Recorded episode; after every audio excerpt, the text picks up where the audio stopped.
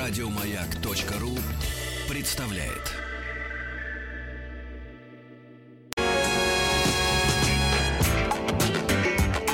Сергей Стилавин и его друзья. Пятница.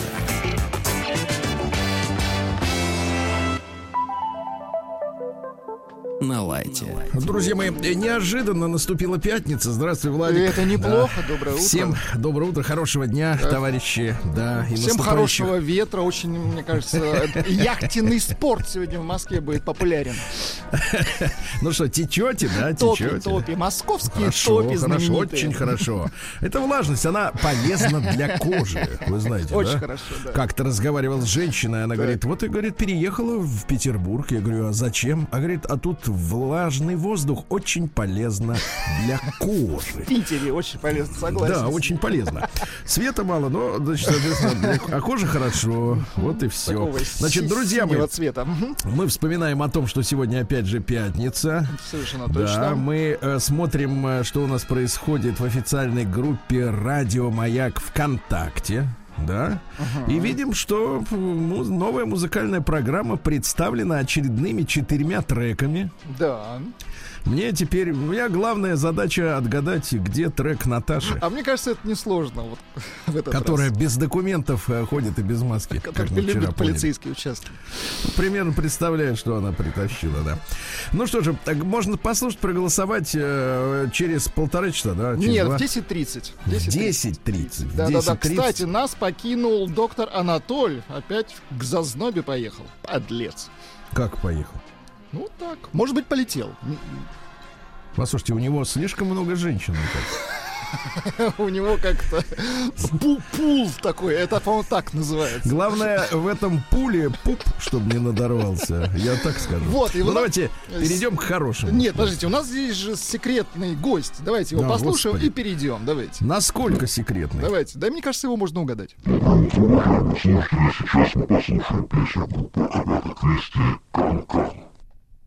Давайте еще разок.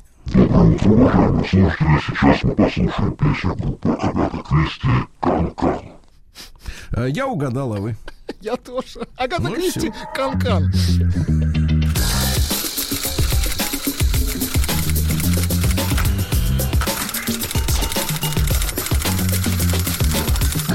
Приемная нос.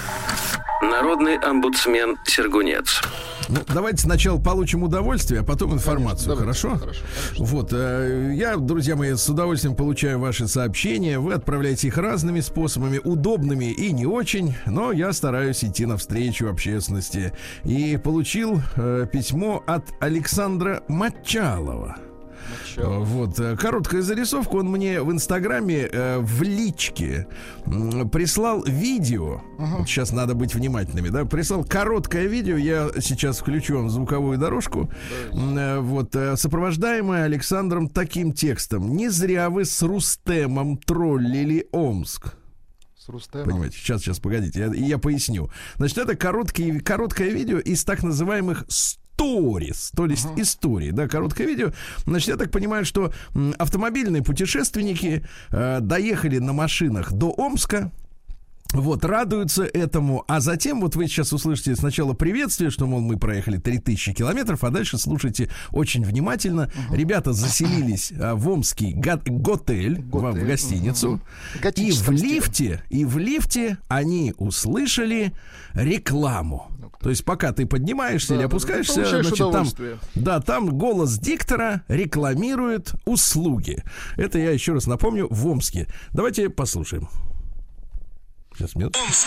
Середина маршрута. Чуть больше трех тысяч километров. Омск. Все для вас, уважаемые гости. Хотите свадьбу, похороны, банкет. Все, что вам пожелается. Хотите свадьбу, похороны, банкет, все, а что можно, вам. А можно объединить? Все же давайте еще раз послушаем. Давай, давай. Мне кажется, и, сказано и таким... голос шикарный. Нет, тембр, нет, голос, да, да. голос шикарный, причем мужчина сам понимал, что как бы в одном предложении и гостям города это, в общем-то, рекомендовать, мягко говоря, странно, да? Поэтому он выбрал такую интересную интонацию, которая одновременно подходит и к свадьбе, и к похоронам, э, к похоронам, и к банкету. Еще раз, да, вот еще раз. Омск Середина маршрута. Чуть больше трех тысяч километров. Омск. Все для вас, уважаемые гости.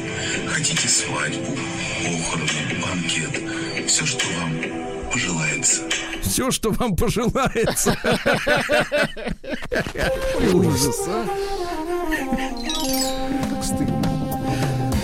Он ксилофон достал. Сергей Его Стилавин протер. и его друзья.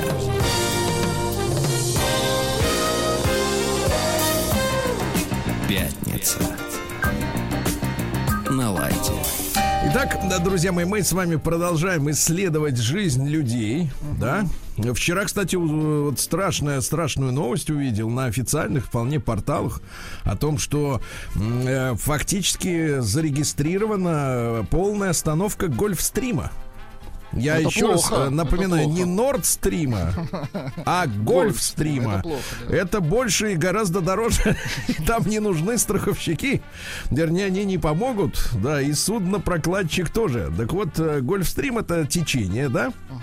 Которое э, несет э, воды с экватора Теплые э, воды. к Европе. К Как раз к, Европе. той самому, к тому самому острову, где такой Да, очень да, да. мягкий климат благодаря, за счет да, этого, благодаря чему в, в Великобритании пальмы растут на пляжах.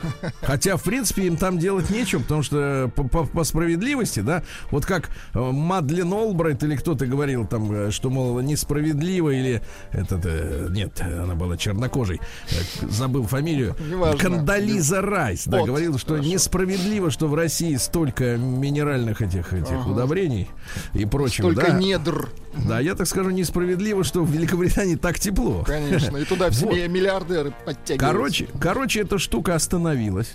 Значит, э, прогнозируют, я послушал разные источники, э, я не злорадствую, потому что это коснется всех, и Конечно, мне кажется, так сказать, да, сладко не будет. Но страшную вещь говорят, что в Европе, именно в западной, да, которая как раз и грелась э, за счет этого самого гольфстрима, я думаю, до нас эта штука не доходила, поэтому тут как бы можно немножко расслабиться, но тем не менее. А среднегодовая температура будет, знаете сколько? Сколько? Плюс 10. Жесть. Среднегодовая температура плюс 10. И более того, эта штука еще и грела Штаты. И мало того, что грела, так она еще и воду оттягивала в буквальном смысле слова. То есть уровень, э, так сказать, побережья, так сказать, из- ну, уровень воды на побережье изменится у них. Такая Ну, вот, э, это да, значит, это история. Такая история. Ну, история. что, жить э, становится лучше, жить становится веселее. Дай правильно? бог им в помощь Северный поток-2. Вот как мы скажем. Дай бог, чтобы потеплее им было. Мне кажется, без него им сейчас вообще никак. край, край, да. Даешь поток 3. Значит, да. Ну и давайте продолжим чтение письма. Я значит, давайте в пару слов напомню, о чем идет речь. Это наш уже постоянный автор Константин. Вот. э, Он решил для того, чтобы... Ну, ну, давайте скажем так. Не хочется ведь э, говорить мерзкие фразы «забавы ради». А чтобы проверить себя, решил познакомиться с женщиной с ребенком. Да. Прием корреспонденции круглосуточно. Адрес стилавинсобакабк.ру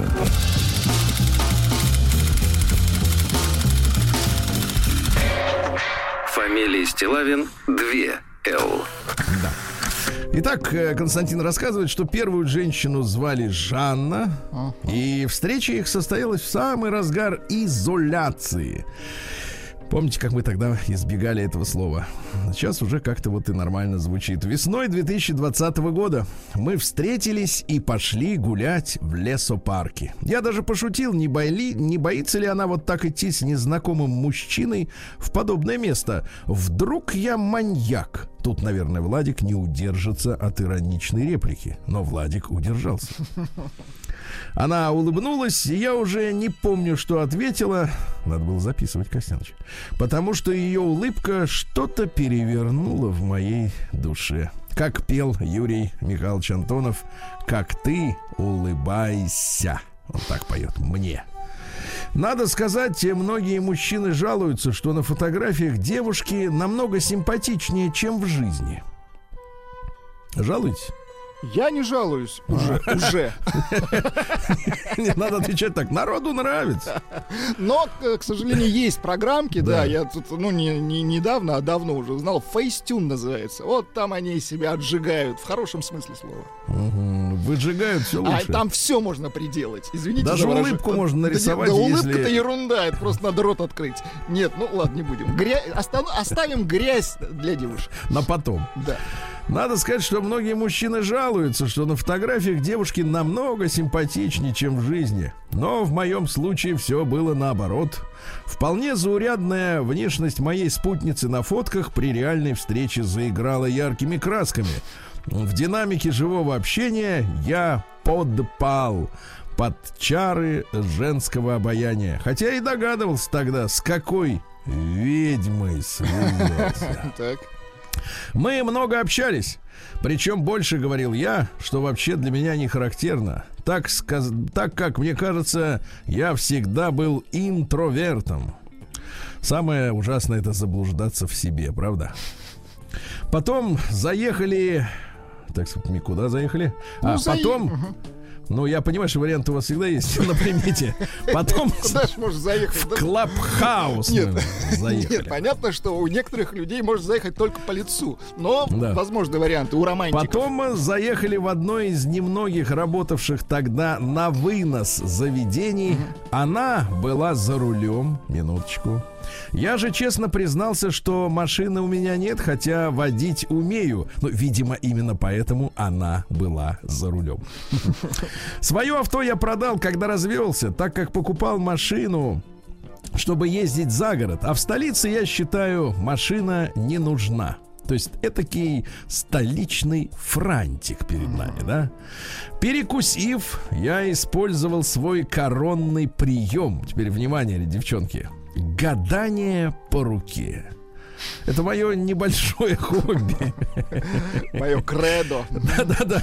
Которая безотказно работает почти с любой девушкой. По моему опыту, лишь одна отказалась от предложения погадать И по то руке. потому, что была в перчатках. Да, рука На была морозе. в гипсе. На морозе было. Да.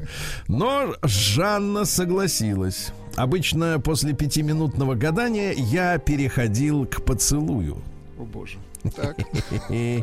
Дело какой Зощенко жук. живет и Жук, процветает, да.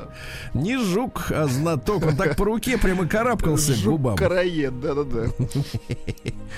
Вот, так, через минуточку.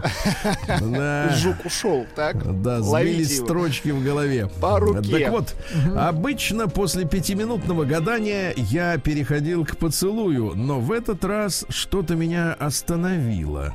Я предполагал, что наше свидание близится к концу, но она вдруг предложила еще погулять. То есть она спутала его планы. Слушайте, оригинально, да. Мы вернулись в лесопарк, и я понял, что мне дан зеленый свет. Я вел ее по тропинкам, стараясь завести подальше от случайных прохожих. И найдя самое подходящее для романтики место возле заброшенных гаражей, вдруг спросил ее, а можно ли тебя поцеловать? Пишет он, а стыдно нам. А? Да, сколько раз мы лекцию читали на тему, что не надо Нет, женщину не, не спрашивать. спрашивай и не жалей. Мгм. Как в американской армии. Да. И не рассказывай. Да. Так. Но дальше он продолжает, он не останавливается. Это тоже очень необычно для меня, так как раньше я никогда не спрашивал. Просто целовал и все. Но она хищно улыбнулась, и вот она уже в моих объятиях в голову ударил гормон, и я словно опьянел. Прекрасная музыка. Потом еще было несколько встреч, и я теперь уже точно не вспомню в какой последовательности, но сперва расскажу о знакомстве с ее дочуркой. Раз уж для вас эта тема оказалась такой животрепещущей, Жаркой. оказалась. горячей, жареной темой. Когда она предложила встретиться в таком составе, я оказался в положении. А, нет. Я оказался в положении, когда отказ или попытка увильнуть поставила бы крест на дальнейшем общении. В кон... То есть она его приперла. И в конце концов я изначально знал, с кем связался и на что шел, поэтому собрал всю свою волю в кулак и отправился на свидание с женщиной, с ребенком, от которой я уже начал терять голову. Ну, помните, в классике есть свидание с кузнецом. А теперь с ребенком. Она так ему и сказала, а теперь люби моего ребенка. Минутку, минутку, тут можно заиграться. Нет. Дочке было три года. Не по годам серьезно и с надутыми щечками. Невольно умиляла. Она почти не говорила, видимо, стесняясь незнакомого человека, что вполне понятно. Мы пошли гулять в парк, но дочка быстро утомилась и закапризничала. Тогда Жанна намекнула, что обычно в таких случаях Так. дедушка сажает внучку к себе на плечи. Я смутился и спросил, не испугается ли малышка, если незнакомый дядя Предложит ей посадит, незнакомые плечи.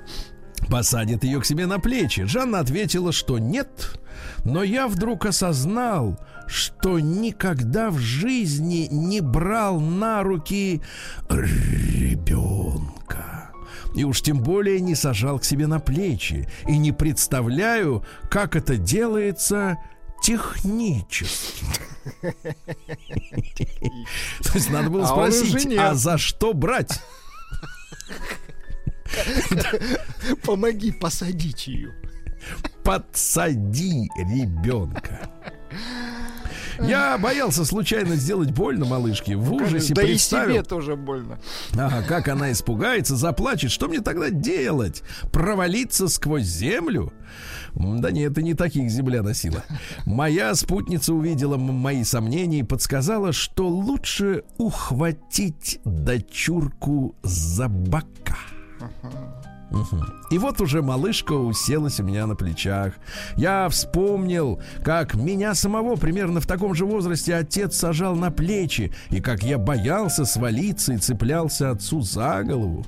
Мы пошли гулять, я же придерживал девуш- девочку за лодыжки, чтобы она, не дай бог, не свалилась. Тут на меня нахлынули совершенно новые и неожиданные для меня эмоции. В прошлом я относился к детям довольно равнодушно. И часто они даже меня раздражали, казались шумными и беспокойными гремлинами, от которых сплошные проблемы и никакой радости. И был уверен, что счастливые отцы на самом деле страдают от всех этих неудобств, но делают вид, что счастливы, чтобы не подвергаться нападкам со стороны родных, друзей, коллег и общества в целом. Хотя я понимал, что в перспективе рано или поздно надо будет заводить своих детей, продолжать род, стакан в старости и все такое, но мне это казалось досадной необходимостью, как, например, ходить в школу, платить налоги или заниматься спортом. Слушайте, стакан в старости звучит двусмысленно. Продолжайте. Может быть, действительно, стакан-то он как бы не тот, не с водой. Но чем раньше я остановился, тем с большей симпатией стал воспринимать детей. И ближе к 30 я начал замечать, что меня умиляет, когда, скажем, по улице идет мама с карапузом, которая неловко машет э, игрушкой. Или вот э, как э, как-то раз в магазине я выбирал овощ. А рядом стоял малыш, и вдруг он протягивает мне морковь. Он выбирал, допустим, огурец, а ему Ага. протянули морковь. Да, это было так мило, помощник. Тогда я понял, что тоже хочу за... Давайте так, случайная морковь перевернула в мужчине и все. Тогда я, тогда я понял, что тоже хочу завести детей, но, к сожалению, попытка завести ребенка с бывшей женой закончилась плачевно. Да. Для меня это стало настоящей трагедией. Помню только, ну, в общем, не будем, да, помню. Но тут совсем другое дело. Это как видеть по телевизору и испытать вживую. Катая малышку на плечах, я вдруг понял, что мне все равно, кто отец этого ребенка, что я могу любить ее как родную. Мне очень хочется заботиться, защищать, баловать и заслужить доверие. Ну, представляете, какая Очень прелесть, а? хорошо, очень хорошо. Но это, друзья мои, даже не середина.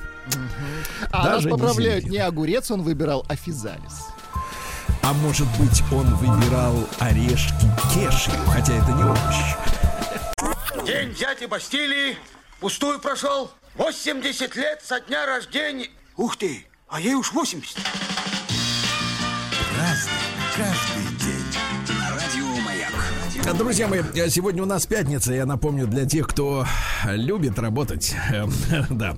А, Значит, э, 26 февраля. Сегодня, Владуля, Международный день борьбы с буллингом. Буллинг это у нас, э, Это так сказать, э, травля.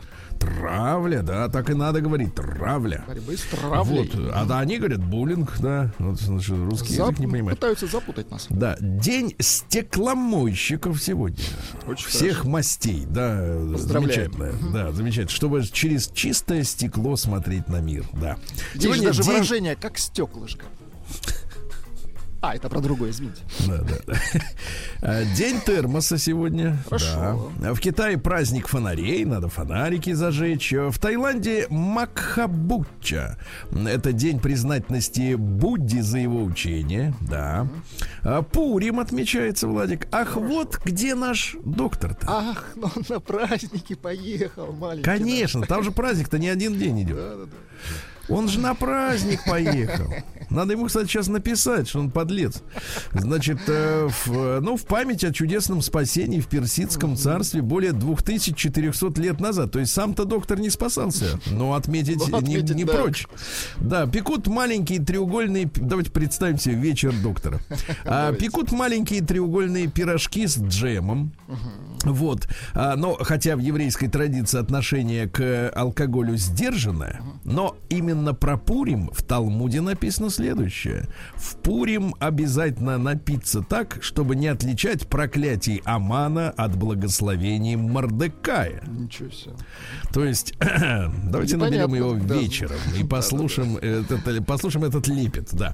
Дальше. День рассказывания сказок. Ну, вот он вам рассказал сказку, что ему надо уехать. Да-да-да, срочно.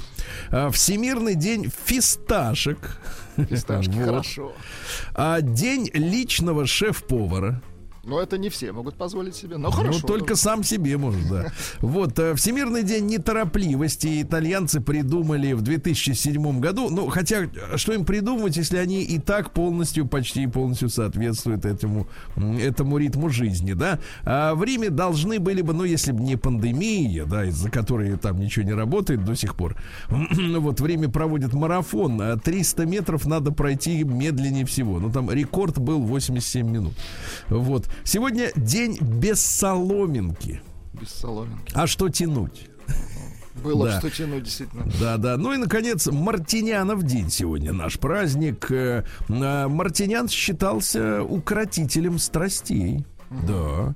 Вот. И на Руси молились этому святому об укреплении семьи, об избавлении от соблазнов, чтобы кормилец не ушел к другой молодухе девчонке. Да. Вот. А, существовало несколько примет на погоду. Э, Если снег тает сегодня, то весна придет дружная. Дружная, да. Также этот день называли светлым. Принято было выходить ночью во двор, окликать звезды, понимаете, да? Чтобы от сияния звезд зрение улучшилось. Хорошо. Ясно? Алексей Ну, давай. из Кемеровской области передает нашему, э, пишет, передайте доктору, что он мейзавец. Вот правильно. Передадим. Каждый день. На радио Маяк. Курим у него, понимаешь. Значит, в 1560... А у других типа нет. В 1564-м Кристофер Марло родился. Это английский драматург. Он во Франции собирал сведения о деятельности английского католического подполья во Франции. Ну, то есть был шпионом. Да?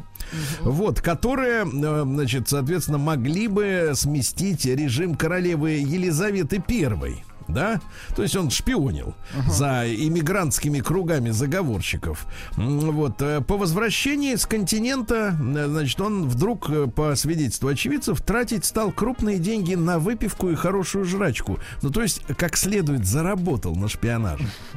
Переехал в Лондон, занялся активной литературной деятельностью. Вот, ну и, соответственно, в английской столице за ним закрепились следующая репутация. Курильщика, распутника, скандалиста, дуэлянта, колдуна, вольнодумца и садомита. Видите, как, бы, как рядом стоят слова. Где вольнодумец, там рядом и садомит. А? Вот видите, а все это Марло, вот, но не Брандо. Вот. Значит, он поставил первую трагедию под названием Тамерлан Великий Скифский пастух. Колоссальный успех был, так он настолько, что он вынужден был написать продолжение. И до, до того момента сиквелов э, на лондонской сцене вообще никогда не происходило. Представляешь, сколько ему денег отвалили? Класс. За шпионаж, да? Ну и говорят то, что он был единственным современником, а, которого Шекспир прямо цитирует в одном из своих сочинений. Ничего Представляете? круто. Да, да, да. Ну а как закончил наш э, дуэлянт, колдун, садомит и вольнодумец? Наш Марло. Да. Зарезали в ресторане.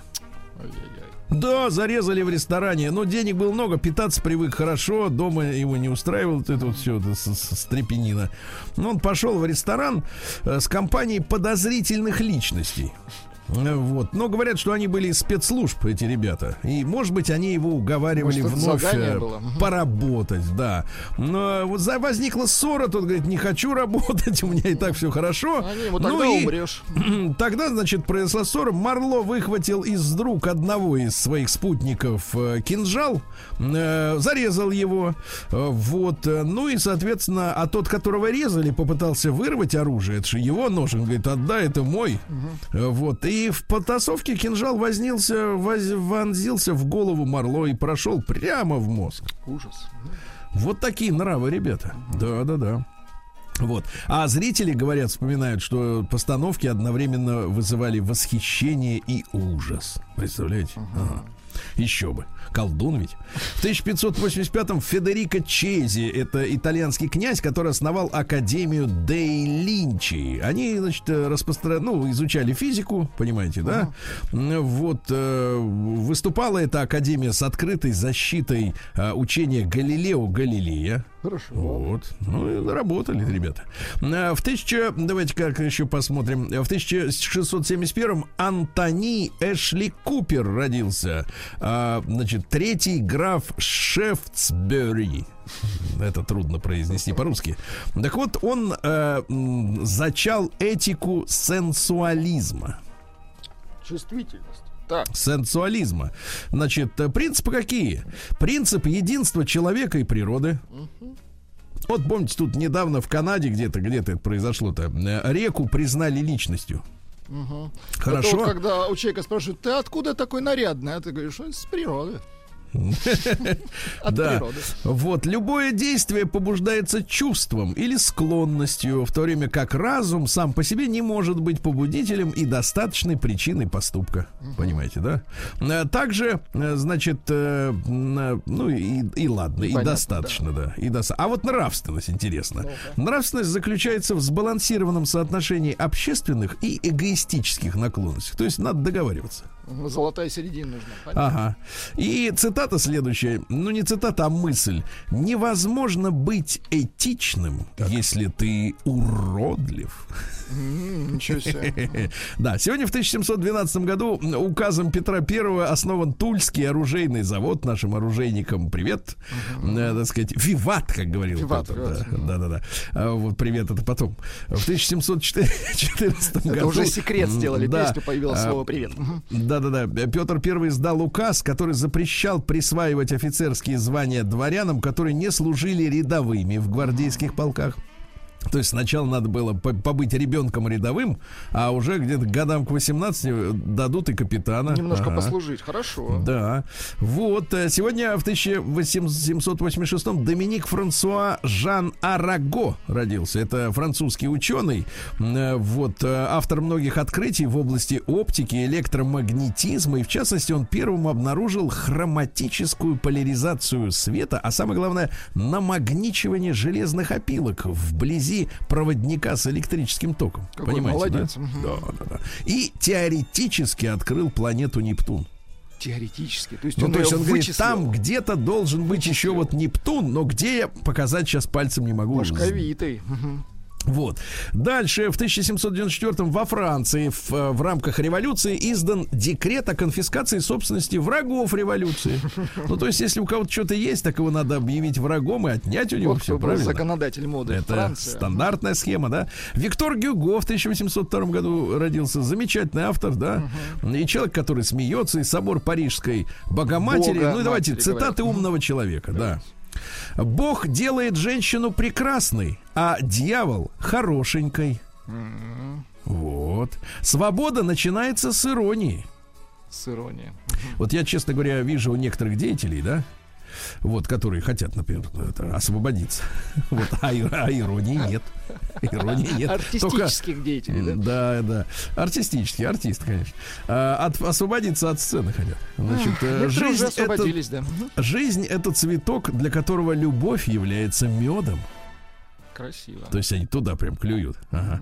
40 лет это старость юности, а 50 юность старости. Прекрасно. Вы как? Прекрасно себя чувствую. Ну хорошо, хорошо. Вас Вот, ну и наконец, да, а, вот э, надо уметь часто повиноваться женщине, чтобы иметь право иногда ею повелевать. Иногда.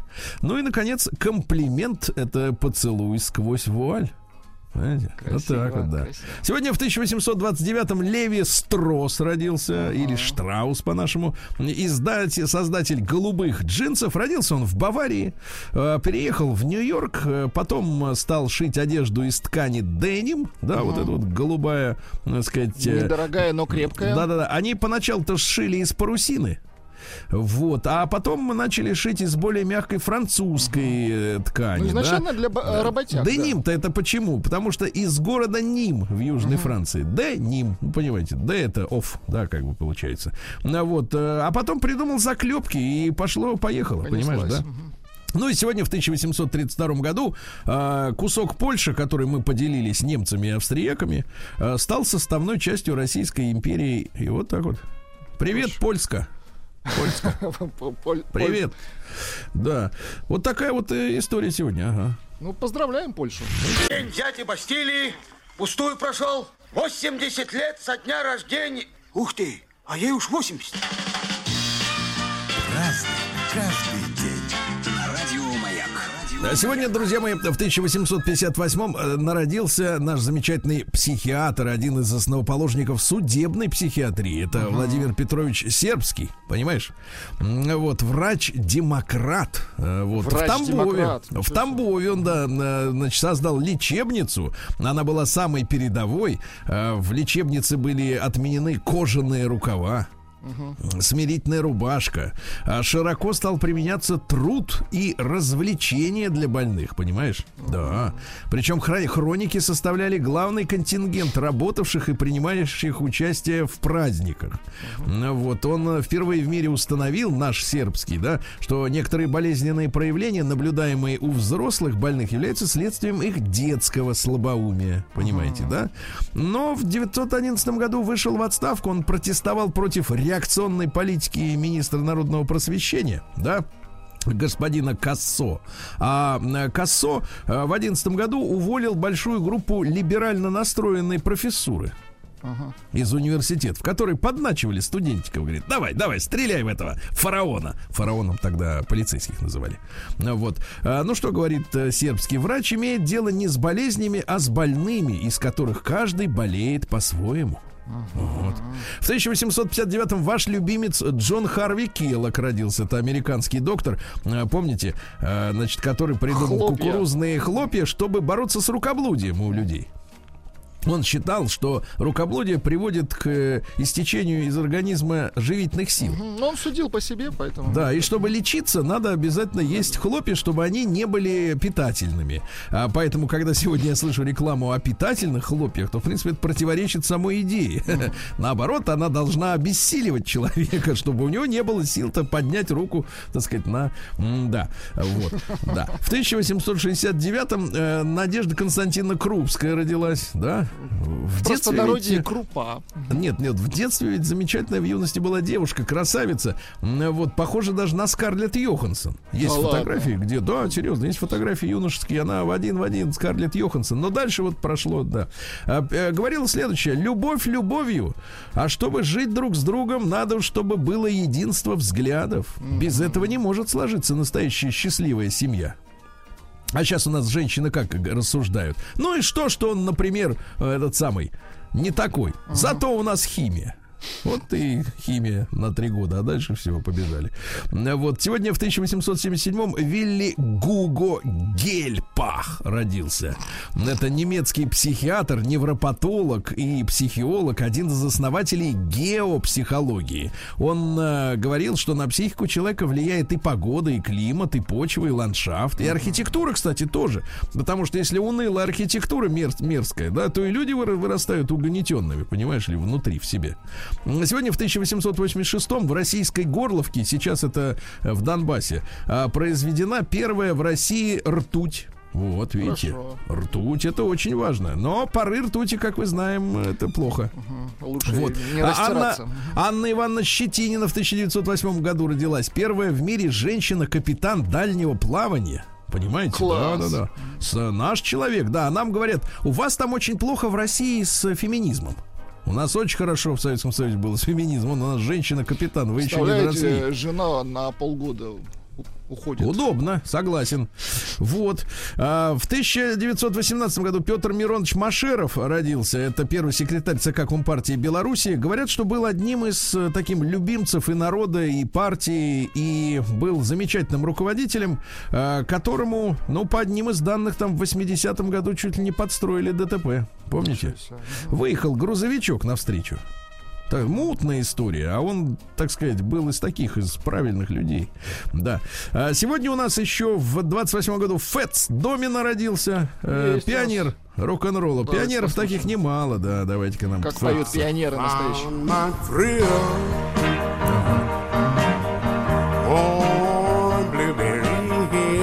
Так, ну в Блубери. 38 году родился Александр Андреевич Проханов, э, наш издатель газет «День», «Завтра». Э, замечательный мужчина, пламенный. Пламенный. И главное, что еще и поэт, потому что это вот са- самое главное. Например, дождь — это капель стеклянных ряд, и в окне на стекле полоса.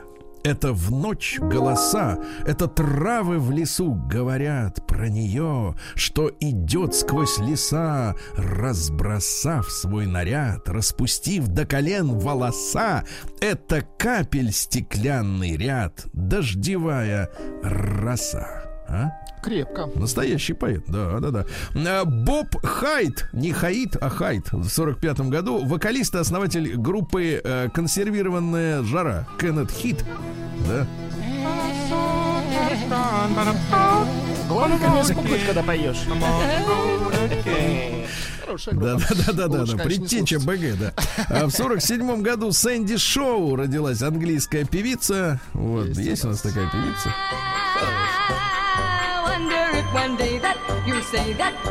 Ну, вот с этой песней она деб- дебютировала, а есть еще, да? Да, давайте. Есть еще. Ну, шикарный тембр. С такой женщиной хочется прогуляться. Да. А В 53 году родился наш Миша Болотин, который стал Майклом Болтоном. Эх, курчавенький. Я их путаю с Кенни Джи. Нет, тот не поет, не надо путать. А, тот с дудкой, а этот Да. поет. Но внешность примерно одинаковая. Да-да-да. Когда мужчина любит женщину. Да-да. В 54 году Реджи Эрдоган родился. Слушайте, какой денек-то, да? Да, вот цитаты. На данный момент у нас нет проблем с нашей историей. В нашей истории не было никакой резни. Наша история это история милосердия и сострадания, ясно? Какой молодец. все, и запомни.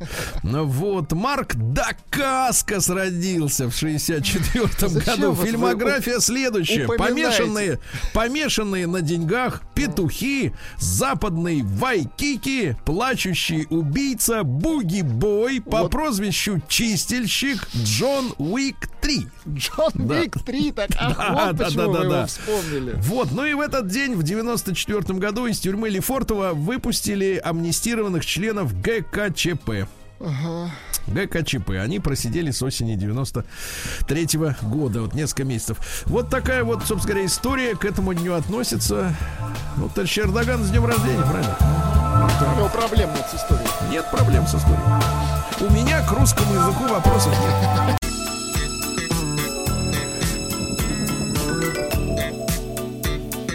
Сергей Стилавин и его друзья. Пятница. На лайте. Ну что же, да, друзья мои, в Москве приятное э, улучшающее состояние кожи, влажность воздуха, да, А, плюс 3, плюс 4 сегодня, а в Омске нормально, А сейчас минус 26 градусов. Да. Какого-то перверта.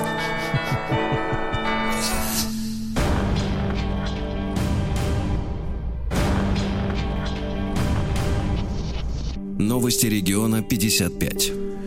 Да. Э, Итак, омских дорожников грозятся оштрафовать за плохую уборку снега. Вы представляете, даже за двое с лишним суток э, дороги не привели в порядок. Ай-яй-яй. Да, им дали это время, а они нет. Они не Ну, взяли. вот. Да, да, да. Штраф хотят впаять. На омским аквапаркам и гостиницам разрешили работать на полную катушку. Хорошо. Замечательно.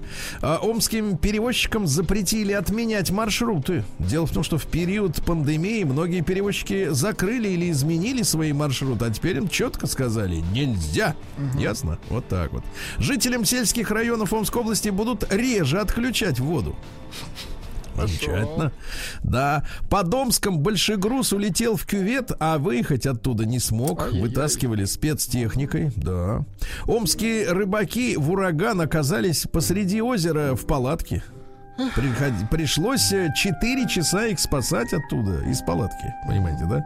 В Омской области отогрели трубы, оставившие без воды 7 домов в поселке Розаука. Хорошо. Да.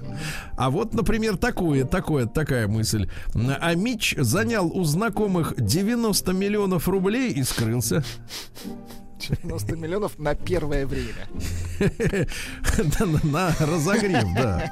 М, 37-летний мужчина, э, значит, занял у 22 своих знакомых. Слушайте, а много знакомых.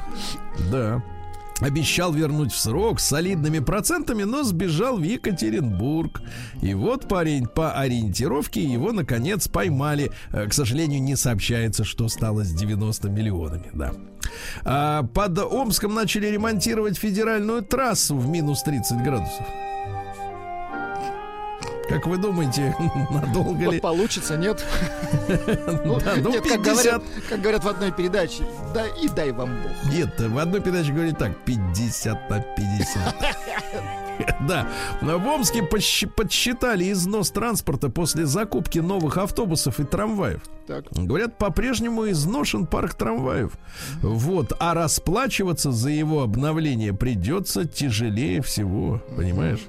А износ автобусов составляет 91%. Троллейбусов 95, трамваев 92. Вот так вот, понимаешь, да. Дальше. Омская долгожительница в свои 100 лет активно интересуется житель жизнью города Омска.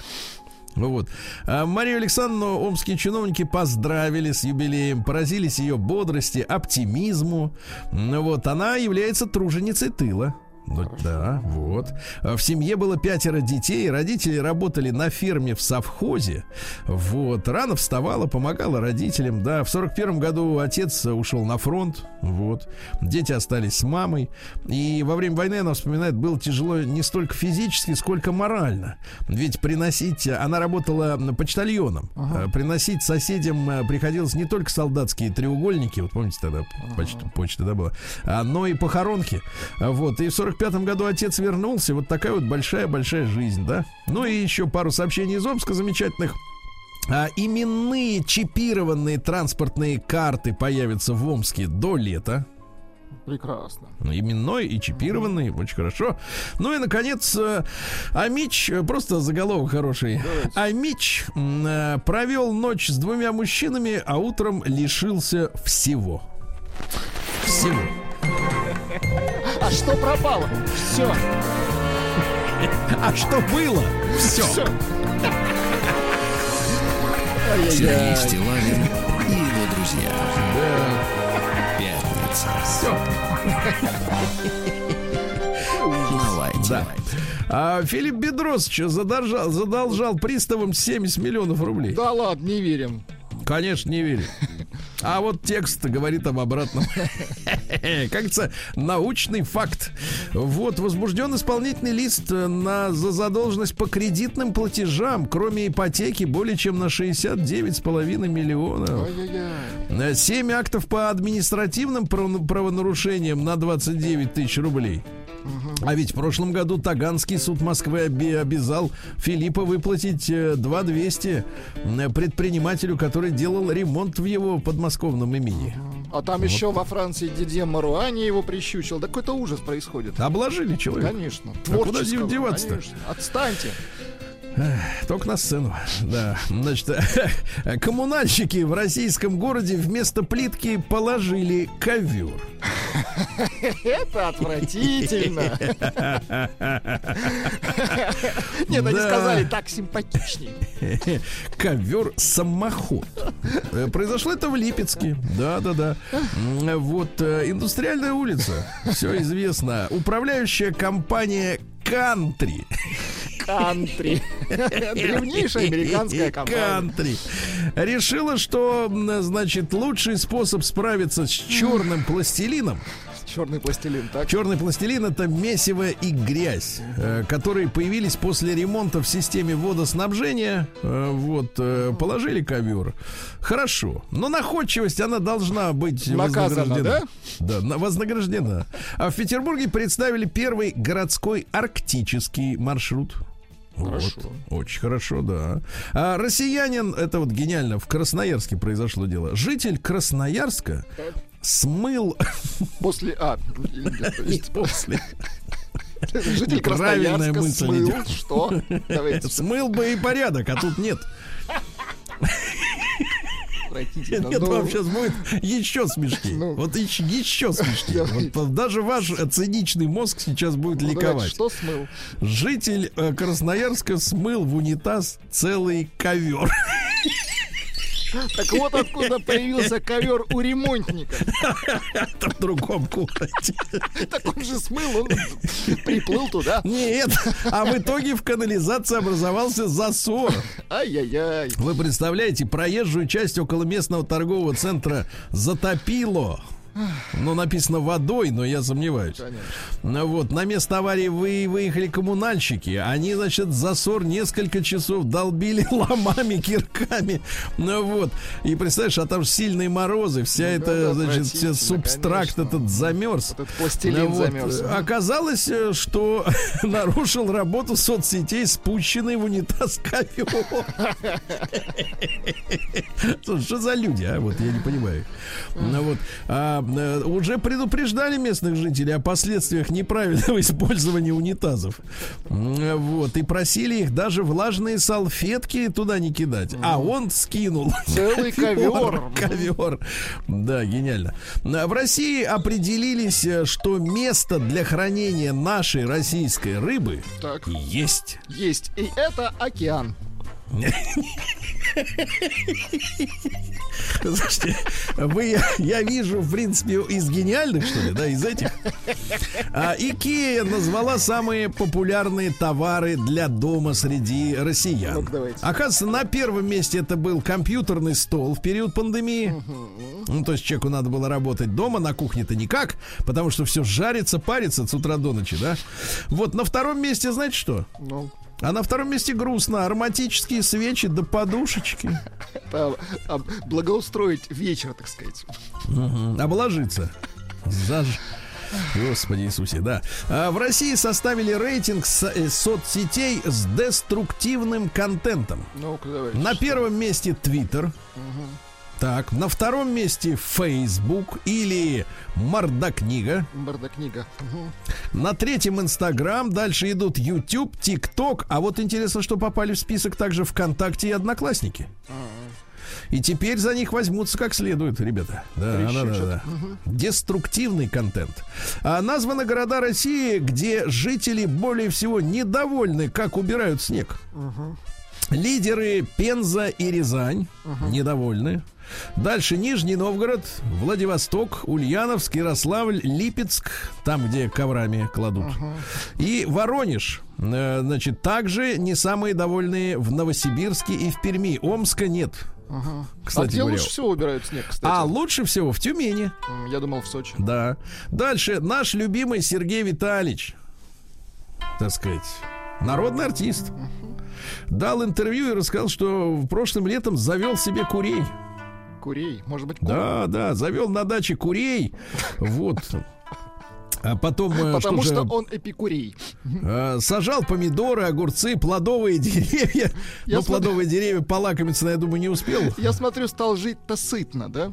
Да. А, Сергей Витальевич вспомнил э, еду по талонам в 90-е. э, Холодильник пустой в доме. Но ничего, говорит, выжили. И сейчас бы выжили на гречке, на макаронах. Да помидоры посадил. Вот. Дальше школьники. Слушайте, какой кошмар. В школе в Саратовской области, значит, э, отра- потравили школьников. Знаешь, Ужас какой. э, ну. четвероклассникам педагог э, хотел дать витамины. А в итоге перепутал чучело таблетки и дал им таблетки для санобработки. Жесть. Два мальчика в реанимации. Ужас. Дай бог здоровья. Это что ж такое? Таблетки. А В России начали исчезать арендные бабушкины квартиры. Ага. Э, Значит, э, в советских домах застройки советской, да, до 91 года э, минимальная до- доз- доля, доля зарегистрирована общего объема лотов, которые сдаются в аренде, в аренду, то есть бабушкины квартиры кончились, да. А Поработавшая горничной в Сочи россиянка-блогерша раскрыла грязные тайны курортных отелей. А ну-ка давайте, грязные тайны. Это всегда Да, интересно. зарплату ей предложили 15 тысяч. Сама она говорит, что цифра наипозорнейшая. Вот так уважают и оценивают труд горничных в самых проходных санаториях. Поручили убирать 25 комнат сразу. И самое ужасное, что санузел и посуду во всех номерах надо было мыть одной тряпкой. Ужас какой. Одно некогда менять. Одним ковром, давайте Да, так, а элегантнее, чтобы вытирают, вытирают унитаз до блеска и посуду махровыми полотенцами для гостей. Так что пишет э, блогерша, привозите, говорит, свои полотенца и никогда не пользуйтесь посудой. Ужас. Запомнили, да? Ну и что еще интересного? Да и все, переходим к капитализму. К науке, конечно. Наука и жизнь. Так, ну что же, историки нашли древний справочник э, с так называемыми возмутительными советами для мужчин. Совет следующий. Это э, справоч, сборник советов 1704 года. Внимание, Петровские нашей времена. Да, справочник э, говорит следующее. Вот, э, авторы советуют поить э, пойманных в клетке птиц алкоголем, чтобы заставить их петь осенью и зимой. Ужасно. Вот какие советы-то были, представляешь? Дальше, Так. дальше. Ученые выяснили, что цифровая среда негативно воздействует на психику школьников. Э, Задержки в развитии речи, внимания, памяти и мышления. Ясно? Вот, если вас спросят, так и говорите. А школьникам нужна теплота рук учителя. Теплота указки. Э, Да, значит, да-да, наг- нагретой. Она тебе указку покажи, где на доске плюс. Нагрел. Да, значит, ученые придумали искусственные мышцы, которые можно прокачать точно Некоторых так же, как настоящие. надевать. Мышцы, ногти еще не придумали искусственные, да. Дальше, ну и что? И вот томские ученые поняли, как формируются опасные для человека аэрозоли в воздухе. То есть, понятно, технология. Кстати, говорят, что в год э, от загрязнения аэрозолями, ну, это туда и угольная пыль входит, и всякая вот эта зараза, 3 миллиона человек погибает. Представляешь? Какой. Вот так вот, вот так. Новости капитализма.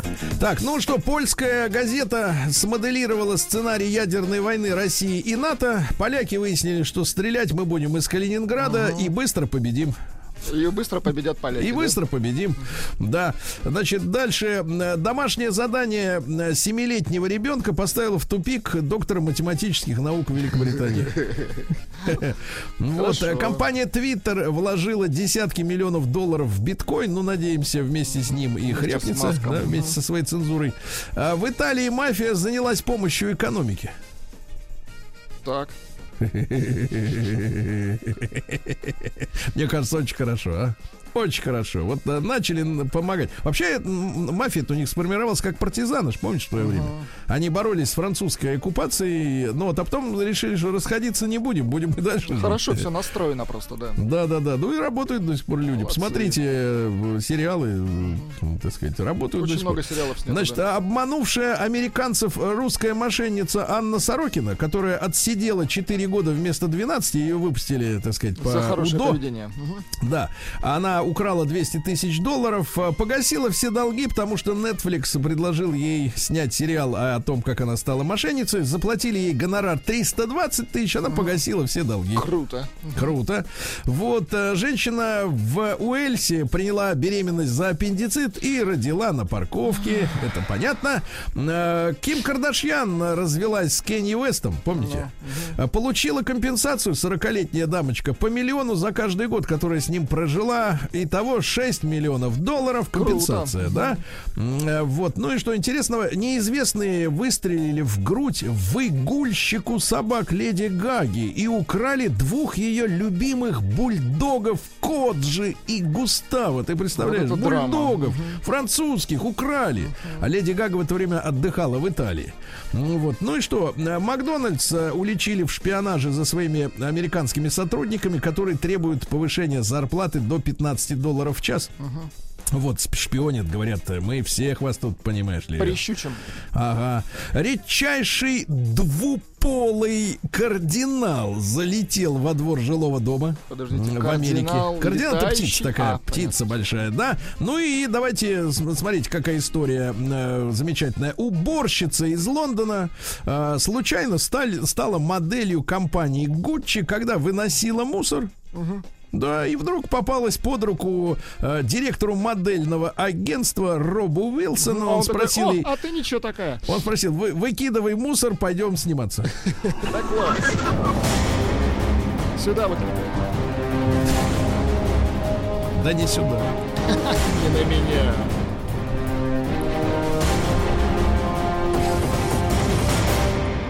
Россия криминальная. Ну, давайте э, из бытовухи, скажем так. Э, 70-летней мошеннице из Туапсе грозит 5 лет лишения свободы.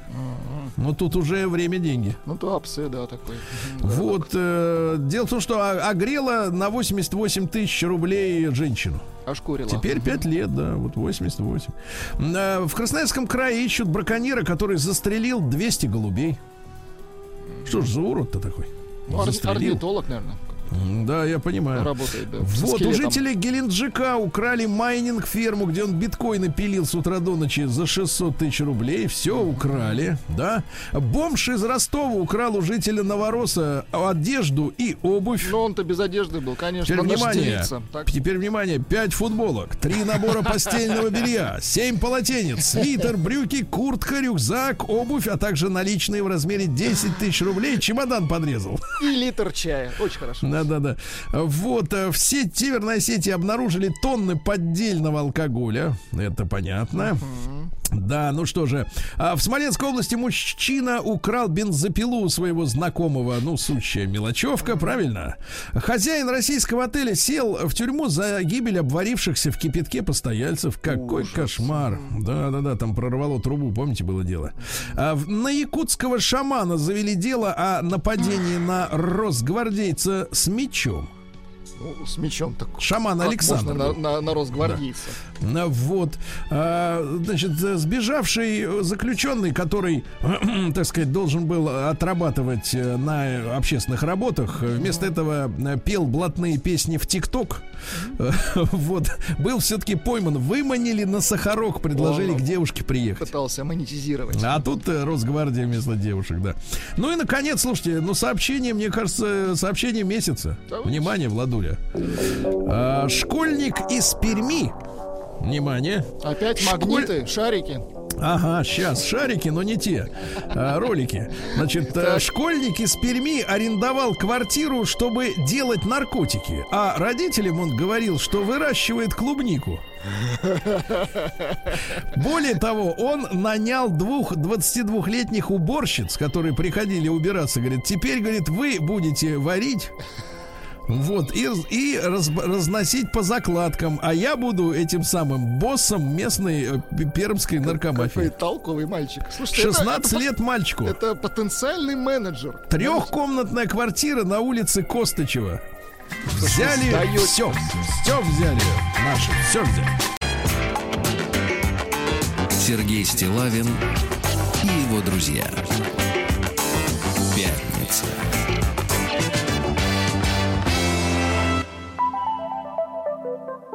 На лайте.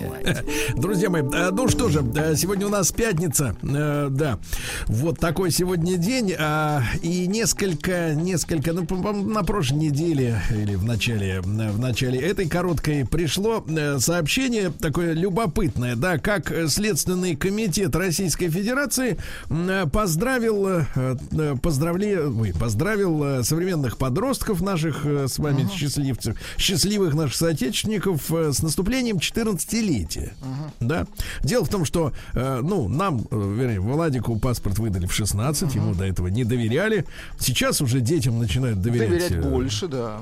А теперь два года есть у них лишних в запасе, да, чтобы с паспортом ходить. смысле, чтоб не Да. сесть? Нет, чтобы не сесть, паспорта недостаточно. Да, так вот, э, поздравил Следственный комитет подростков, да, вот, все это было представлено в торжественной обстановке, Э, вот, сотрудница Следственного комитета держит в руках торт праздничный, да, Хорошо. Вот, и говорит, что тебе исполнилось 14. Поздравляю. Ну, я, конечно, мужским голосом говорю, надо говорить более таким нежным. Но, тем не менее, безусловно, пока за тебя отвечают родители. Но с этого возраста наступает твоя личная ответственность по некоторым статьям Уголовного кодекса. Ну, а далее сотрудники поясняют, по каким. Убийство и причинение вреда здоровью, кража, грабеж, разбой, угон, вымогательство, терроризм, захват заложников, совершение изнасилования, насильственных действий сексуального характера. Видео сопровождает, э, ну, достаточно такая позитивная. Здесь написано в источнике э, веселая музыка. Но я скажу так, это дело вкуса. Я скажу так, позитивная музыка и смайлик в фуражке. Э, Вот, э, он же указывает на номер каждой статьи. А в конце ролика сообщается, что Следственный комитет поздравляет тебя с днем рождения. И дальше фраза «Твоя жизнь, твоя ответственность». Замечательное, мне кажется, напутствие, да. Э, с музыкой я вот соглашусь э, сам с собой. Ну, выбор вкуса, выбор конечно. правильный. Выбор правильный, потому что, в принципе, день рождения это веселый праздник, по крайней мере, в 14 лет, правильно? Вот, это вот на- в 50 уже, как бы, так сказать, думаешь о том, что... да, да, да, очень. Не очень Хочется- веселый. Хочется отдать паспорт кому-то. Да, да, да, забрали чтобы на него зарегистрировали что-нибудь, да. Вот, а, ну и м, вот, а в 14 радостно, весело, как-то жизнь воспринимается э, вот как-то вот безбашенно, ну, по большому счету, да. Э, Смотрите, и наступает уголовная ответственность. А давайте мы сегодня э, вот какую с вами тему возьмем, ребятки. А вот, а когда вы Сколько вам было лет и при каких обстоятельствах вы почувствовали, что вы за свою жизнь теперь отвечаете сами? Да? Давайте об этом сегодня а, поговорим. 728-7171. Вот При каких обстоятельствах и сколько вам было лет, вспомните, подумайте, кстати, подумайте, да? Когда вы действительно почувствовали, поняли, осознали, мне не нравится слово осознанность, но э, в данном случае осознали, да, что вы теперь отвечаете за себя сами. Вот давайте об этом сегодня, да, плюс 7 967 103 5533. Владик хотел короткий опрос сделать, сидели вы или нет, но мы сегодня не будем, так сказать, Ну почему можем, интересно? огорчаться. Да-да-да, это тема... сидели. Нет, ну тема, тема не, не, не в этом, да, заключается. Давайте, э, ребят, я могу за себя сказать, да, чтобы как-то бросить первый камень в эту, в эту, в этот В, пруд, эту- в эту гущу. в эту гущу, да. Я могу сказать, что я в 19 лет пошел работать, э, уже зарабатывать деньги, которые мне позволяли что-то, но я продолжал жить с родителями и на следующий год, э, вот э, я это точно осознал, э, я ушел из дома жить к женщине. Очень хорошо, очень. И как бы сразу И повзрослели. Я, я сразу по- по- научился и готовить, и ходить в магазин, и отвечать за все вот эти покупки, все эти дела. Ну, то есть и за планирование. И на этом моя, собственно говоря, мое, э, мой э, безответственный период, он закончился. Прекрасно. Да, ну ничего героического, как говорится. А вот как у вас, друзья мои? Итак, 728-7171. Э, Сколько вам было лет и как вы поняли, что ответственность за вашу жизнь полностью теперь на вас? Да, Геннадий, доброе утро, дорогой. Алло, Сереж, доброе утро, Да. Доброе утро. Как, как это было, брат? Да я как-то уже рассказывал, когда, помните, передача была про пакости, которые делали в школе. э, А, вот пакость э, у вас и сделала взрослым, да? Сразу Да, да, да, и за- запускали ракетки вот из спичек, да, когда фольгу обматываешь спичку, пожигаешь, она летит. И вот Не одна из надо этих рассказывать никому, а то сейчас опять начнется. Конечно. залетела в сарай, и сарай школьник с макулатурой вместе же сгорел. В итоге меня выгнали из пионеров, забрали в детскую школу, э, э, в детскую школу, в Ну давай детскую так, комнату Гена, милиции, давайте по-человечески скажем. Когда ты стал лишенцем, то есть поражение в правах, ты стал взрослым, да? Да, посадили за решетку как бы на сутки, пока за мной родители не пришли, вот, и поэтому я уже как бы в седьмом классе начал задумываться, что бывают последствия. Так, итак, Геннадий пр- в камере понял, что ответственность теперь лежит на Ну, нем. кстати, Прекрасно. Геннадий не- Хотя формально, хотя формально по закону отвечали за него, конечно, родители. Но он Гена- уже понял. Так, Геннадий хорошо. не единственный, кто понял это в камере. И Вот пишет Так. нам а, Илья, когда получил судимость за воровство в 14 лет, кто понял? Илья Все-таки, 37. мне кажется, короткий опрос нужен, да? Мне кажется, да. Ну давайте сделаем Давайте из- короткий э, вопрос. при помощи телеграмма, ребят, он это бесплатно. Единичка на номер 5533. Вы привлекались к уголовной ответственности? Ну хотя бы в камере Ну, сидели, да, два да, хотя бы, нет. э, детская комната, да. Ну, детская комната милиция, как-то у нас-то было. Два. То есть имели проблемы, давайте так, имели проблемы с законом один, э, два еще нет. Нет, а два, Значит- я, я сам есть закон. Это три. Да, давайте Сережа из Омска послушаем. Сереж, доброе утро, добрый, добрый день. Доброе утро, добрый день. Ну, было дело в 15 лет, э, пошли мы, ну, в школе, понятно, учились, ну, решили пошкодить, и директору школы постучать в окно ночью и убежать. Ну, мороз был на улице, стукнули так, что ру- рука провалилась туда, в, ра- в раму. Ну, разбили стекло, понятно, нас всех вычислили, нашли. Ну и, как говорится, пропесочили. Ну, без милиции, да, там, без уголовщины. Ну, дали овса такого, что как бы мы, я понял, что уже это не шутки, уже повзрослел. Вот. А насчет э, вот этого выступления, вот хотелось бы сказать, вот знаете, на вот лично мне вот это было видеть мерзко и отвратительно, как запугивают наших детей. Ну что ж, запуют. А, по осоз- а как они осознают? Вот ты, например, А стекло а разбил. родители для Стекло родители разбил. для кого? А родители не все такие, как ты, брат. Не все такие. Вы знаете, Иногда мне надо от вот так мамы- вот. Ч- Человек в погонах, он на то и человек, чтобы вы боялись. Это правильно, да. Хорошо, Сереж, спасибо. Давайте Вячеслава. Давайте. Не нравится ему, ты понимаешь, а? Вячеслав тертый калач. да, Давайте. А вот Слава, да. Слав, доброе утро. Доброе утро. Да. Слав, Ну, ну ты же тоже. это, ты же был в камере, но Да, ты да, уже был взрослым. Да, да, я уже был взрослым 30-летним э, мужчиной, э, поэтому, ну, вне сомнения, вот это первое. Но дело не в том, что дело э, э, камеры, это как бы уже был э, финал. А до этого события развивались так, что на, меня, на мою компанию наезжали, наезжали, наезжали, да, все, кому не лень. А, и потихонечку все люди, которые тобой выпивали, клялись тебе в том, что вообще горой за тебя, да порвем всех, сначала бандиты отошли в сторону, потом официальная крыша тоже отошла в сторону, э, так как нападающие были достаточно ребята э, такие вот с очень мощным ресурсом. И действительно остаешься один абсолютно, но дело в том, что, ну да, вот, это, э, вот эта история, да, конечно, вне сомнений, в камере много о чем я подумал э, и переосмыслил. В том числе, когда тебе еще э, в камеру приносят договор, говорят, слушай, ты свою долю давай отпиши, а как же, я же партнер, у меня же партнер есть, я же поклялся на крови, вот мы там мизинцами целовались. Вот, на что говорит, слушай, ну мы с твоим партнером сами разберемся. Ты подписывай, а то мы можем создать нечеловеческие условия пребывания. Ты же пока нормально в камере сидишь. Я говорю, ну, в принципе, нормально. Такая Так, вот Слав, Слав, но вы же, вы же не, не вечер воспоминаний, как было дело. Да, да, да, Значит, ты как вот, как вот понял, что ты лично за себя отвечаешь? Не, за себя, ну нет, такое. Вот за то, что я ответственен за другим, вот когда впоследствии я вышел, и у нас э, 300 человек, всем надо платить зарплату, все смотрят на тебя и думают, слышь, ты баран, иди договаривайся, решай вопросы какие-то, потому что нам есть надо на что. И у тебя там зарплатный фонд 500-600 тысяч долларов в месяц, и ты понимаешь, что ты ответственен за этих людей. За Но себя это за других. ерунда. Нет, Слав, Слав, это за других. А вот за себя, когда ты понял, что ты за Никогда. свою жизнь? Ни- нет, никогда у меня не было такого, что... Никогда. Я Ну, прекрасно. Спасибо. Я, я очень люблю эту откровенность. Никогда за свою жизнь, только вот за других. что пишут Только наши за других. Ребят, голосуем, голосуем. Единичка на номер 5, плюс 7 967 103 559 через Телеграм. А, были проблемы с законом такие, да, так сказать, серьезные. Двойка нет. Так. Пару сообщений из Мурманской области. Я всегда убегал, пишет Игорь из Мурманска. Пишет Марина. Когда... Спортсмены, что ли? Ну, видимо, да, ноги хорошие, крепкие. Пока, пока не догнали. Так. Пишет Марина. Когда в пять лет Да. по пути в садик побежала, споткнулась и проехалась коленями и локтями по асфальту. И в этот же день через скамейку потянулась за куклой на прогулке и заработала шрам на губе. Сразу поняла, что сама за себя отвечаю. Какой-то ужа- пять ужасный, лет. ужасный Представляешь, день был. представляешь, у женщины кончилась э, юность в 5 лет. Из-за куклы, Вот. кстати. И ужас какой. Да, давайте Эдуарда послушаем из Москвы. Эдуард, доброе утро.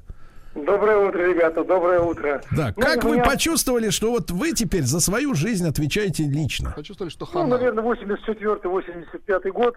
Мы с друзьями напились пива и ехали в троллейбусе, вышли на остановке. Ну и, собственно, прямо же на остановке решили вот, собственно, это пиво на природу вылить. Вернуть. Проезжало- Вернуть да, земле. вер- вернуть, да, да, да, э, на природу. А Вернуть рядом солод да. матери сырой земли. Да, да, да. А тут проезжала мимо полиция. Милиция тогда. Тогда милиция. Ну, он, видать, не- не хотел нас это напрягать, просто посигналил и проехал мимо. Ну, а мы развернулись и показали ему то, откуда, собственно, мы это пиво изливали. Ну, в общем-то, поймали меня одного. Нас было Ну. человек 10. И Меня догнали, единственного. Я понял, что, вероятнее всего, я приплыл. Ты Это сдал их, так. брат? Ты сдал их? Сдал.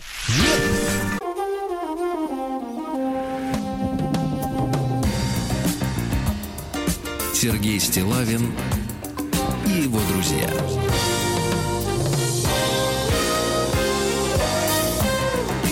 Пятница. На лайте.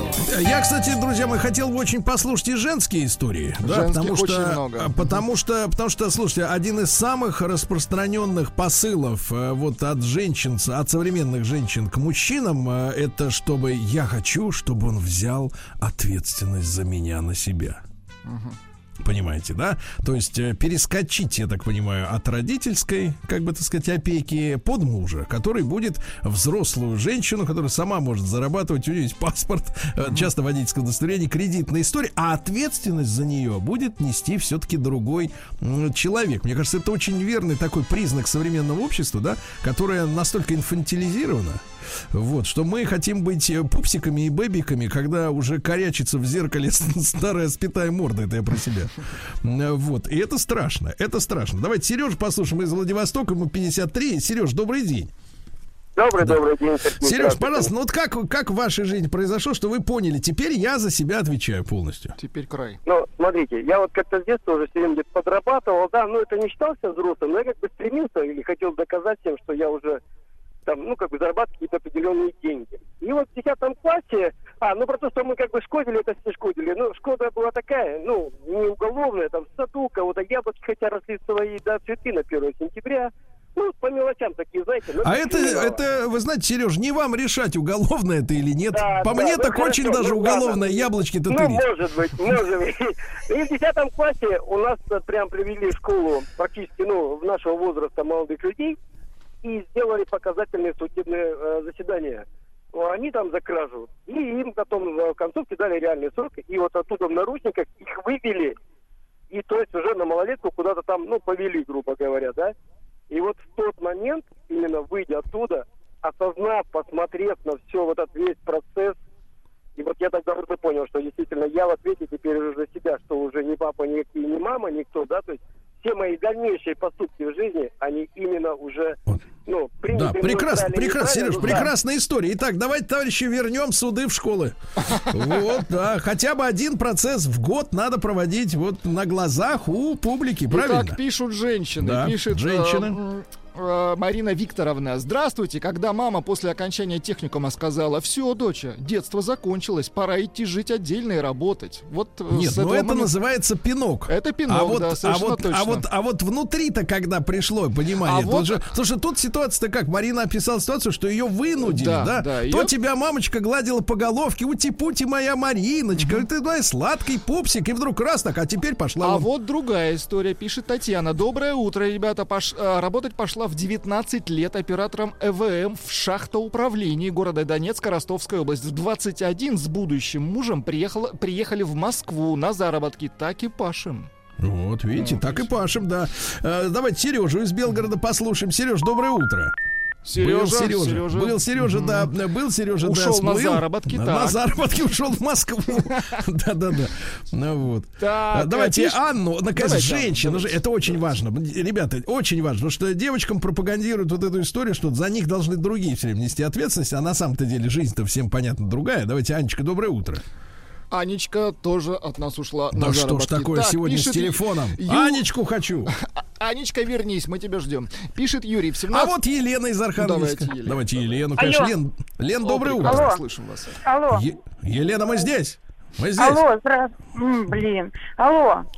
Елена, мы вас прекрасно слышим.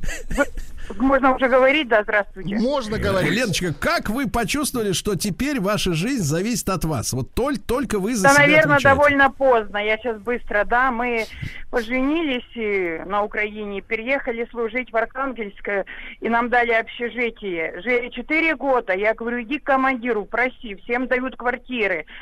А он потупится, командир на него наорет. Короче, я ходила туда, беременную, шла как на работу к командиру. Меня он не принимал за квартирой. Потом уже родила с коляской ездила. Он уже едет с обеда, видит, я иду в часть. Он говорит, не принимать ее.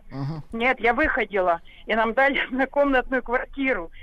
Я заработала. Я до сих пор этим горжусь. Я поняла, что вот раньше меня там отец в магазины водил, там институт устраивать помогал. А тут думаю, ну кто? То есть, кто, когда вы выбили может? квартиру, то и стали взрослой, правильно? Отжали. Да. Да, да. хорошо. Итак, отжать квартиру, стать взрослым. Отожми Хорошо. квартиру, стань взрослым. Да, давайте Анну. Все-таки. Анна перезвонила. Порядочный человек. Анна, доброе утро. Доброе утро, Сергей. А, Анечка, я- не, не скромный вопрос. Вам сколько лет? 47 еще. Вот, хорошо, хорошо. А когда вы почувствовали, что вы за свою жизнь отвечаете сама, а не папа, не мама, не муж, там, не, не, не все остальные вот эти дела? Я, э, слушая передачу, стала анализировать этот вопрос в отношении себя и поняла, что тогда, когда мне позволили самостоятельно выходить из дома, а это было в раннем детстве, и рядом сидел мой сын, ему сейчас 9 лет, этот же вопрос я адресовала ему, он подумал, подумал и говорит, мама, я стал самостоятельным, когда ты меня первый раз отпустила на горку. И все, так да? что самостоятельность, самостоятельность приходит, ответственность за себя тогда, когда появляется Но все равно, Анечка, но вас же не И- переставали родители кормить после того, как вы вернулись с улицы. А вот совсем вы стали самостоятельным человеком, который понял, от, от- моя жизнь зависит от меня, а не от того, что папа принесет колбасу из магазина. Ну, э, вы знаете, меня подсознательно самостоятельность, ответственность за себя была всегда. А, Всегда. э, Хорошо, всегда. всегда, вот смотрите, да. у Вячеслава никогда, а у Анны всегда. Вы знаете, какая, какая полярность? Кстати, про- вот что пишут про Вячеслава. Значит, он, подлец, ест гребешки, куча бабла, а за себя Ага. не отвечает. Хочу вот именно. таким. Это, давайте, из Иркутска Давайте. Татьяна дозвонилась. Давайте. Татьяна, добрый день. Добрый день. Татьяна, пожалуйста, когда вы почувствовали полную ответственность за свою собственную жизнь? Ну, знаете, два года назад я вышла замуж, и у меня умерла мама. И вот тогда я почувствовала полную ответственность. Я не могу не спросить, Татюн, Та- Танюш, сколько вам лет? 38. То есть в 36 лет вы поняли, что вы отвечаете за себя сама. Да. Когда не стала мамой, я поняла, что я отвечаю за себя сама. Спасибо большое за откровенность, Танюш. Спасибо. Очень ценю, когда э, люди находят силы об этом говорить и в этом признаваться. Это замечательно. Это самые настоящие вот такие прекрасные моменты в нашем с вами общении. И давайте-ка цифры, Владик, если Давайте. вдруг накидали сидельство. А, цифры потрясающие, я их так, наверное, назову. Да? А, Проблемы с законом были. а, да, проблемы с законом у, э, были у, э, у 54% наших слушателей. 54 у большей части, Сергей А Валерьевич. оста- за остальные, Остальные просто еще не пока не приглядели. поймали, не не поймали. приглядели пока за остальными.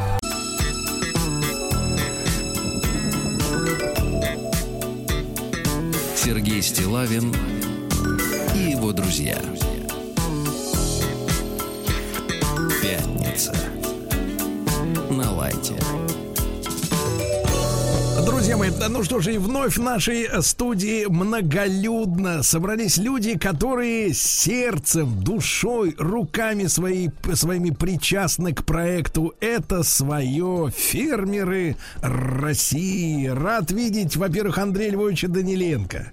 Да. Доброе утро всем. Сергей, доброе утро. Да, да, да, да, да. Ну и Рустам Иванович тоже здесь пришел. конечно. Доброе утро, Сергей. Доброе утро, Влад. Доброе утро, уважаемые радиослушатели. Вы-то рады нас видеть, Сергей Валерьевич. Не видеть Точнее сказать, слышать. А вот мы не рады вас не видеть. А Да, ведь да, да. сегодня, Сергей Валерьевич, запомните эту дату. Запомните, какое сегодня число.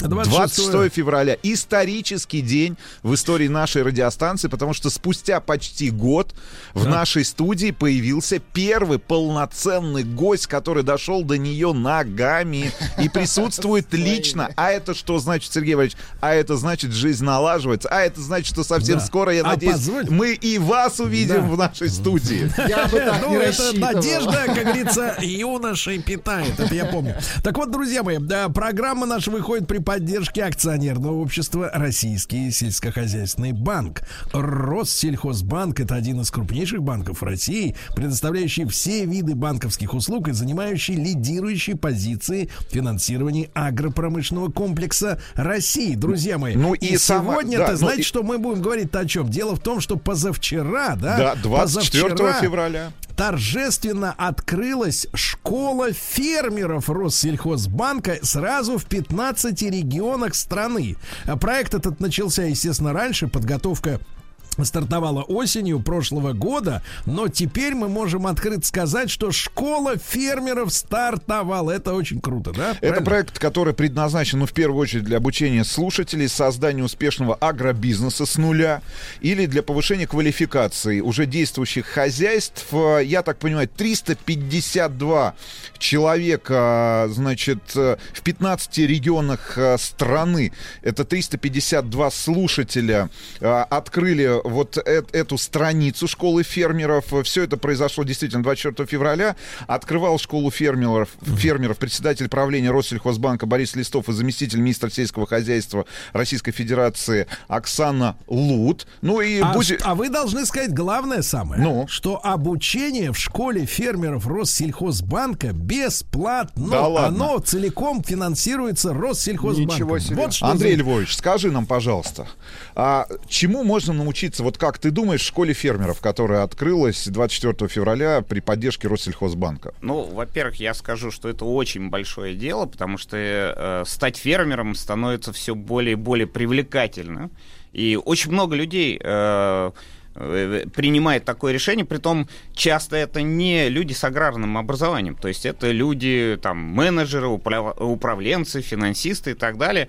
Поэтому в этой школе можно получить э, хорошие знания базовые по агрономии, можно хорошие базовые знания по зоотехнии, по э, управленческим решениям чисто в аграрном секторе. То есть там широкий спектр э, знаний, который дается людям, которые хорошие, может быть, управленцы, но не знают э, специфики сельхоз Вот Сергей, Сергей это хороший управленец, но никак не может вырастить в той теплице, которую я когда-то построил на его участке Горбом в Чеховском, в Чеховском районе, да, своим горбом. Например, э, огурцы, правильно, Сергей Валерьевич? Когда Нет, в последний не- я- раз, когда Нет, в последний да, раз мы ваши огурцы, а мы вас запишем, а мы вас запишем в школу фермеров, потому что а, именно в этой школе объединены возможности и Министерства сельского хозяйства, и регионов, и вузов, и малого и среднего бизнеса, и фермеров в подготовке именно профессиональных кадров для сельского хозяйства. Потому что если выращивать огурцы, Сергей Ильич, то профессионально этим надо И заниматься. это искусство, Сергей Валерьевич. Это Нет, искусство это и есть огурцы, товарищи. Значит, давайте, мы же, мы же гостя приветствуем. Конечно, а почему? студии, А да? почему мы гостя приветствуем? Это а, Максим Чуркин, выпускник Новосибирского государственного аграрного университета. Тоже не просто так, потому что пилотными регионами для школы фермера в вузами, партнерами в этих регионах стали Новосибирский государственный аграрный университет и Башкирский государственный аграрный университет. Вот, с выпускниками как раз данных программ мы сегодня и пообщаемся, Сергей Валерьевич. Максим, доброе утро. Доброе утро. Доброе утро, коллеги. Да. Вот, коллеги, вот Максим. видите, Сергей, вас Да. коллегой называют. Причем потому что на земле живете. Это, конечно, да. Слушайте, Максим, ну вот... вы- э, Да, вы, вы коллеги, конечно, потому что прежде всего вы выполняете самую главную, на мой взгляд, функцию. Это популяризируете занятия фермерством на территории России. Это Да. действительно очень круто, потому что сейчас есть, как вы знаете, большой объем государственной поддержки данного, данного направления. И поэтому чем больше об этом будут молодых людей знать, тем больше они придут на село и тем больше своей вот молодой энергии будут Да. Максим. заражать. Ага. Максим, ну мы любим истории, как говорится, в лицах, да? А, Вы, вы, вы ведь не сразу родились фермером, правильно? Вот, а что, что вы делали в жизни до того, как вот ваша судьба была, стала связана с фермерством? Слушайте, да чего я только не делал. Я, во-первых, я вырос э, э, в деревне, э, собственно говоря, это Кемеровская область, город Тайга, где у нас всегда был э, свой огород, э, кролики и так далее. И первый мой опыт фермерства, это я посадил э, морковку, и когда она выросла, продал морковку. вот, вот такая вот история. Так, Это, ну это э, нетипично, да. А что же нам, как же нам помочь этим, этим э, городским-то жителям, которые морковки э, вот ну, только город- покупали, только покупали и ни- никогда не сажали видели- никуда? ви- Видели на полке. Слушайте, ну, а, опять же, там про свою историю. Я закончил Новосибирский государственный аграрный университет.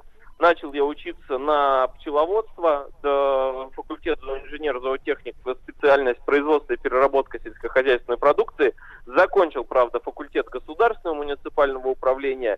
И всю вот, э, всю э, вот последние два года я пробовал себя, что называется, агростартапером.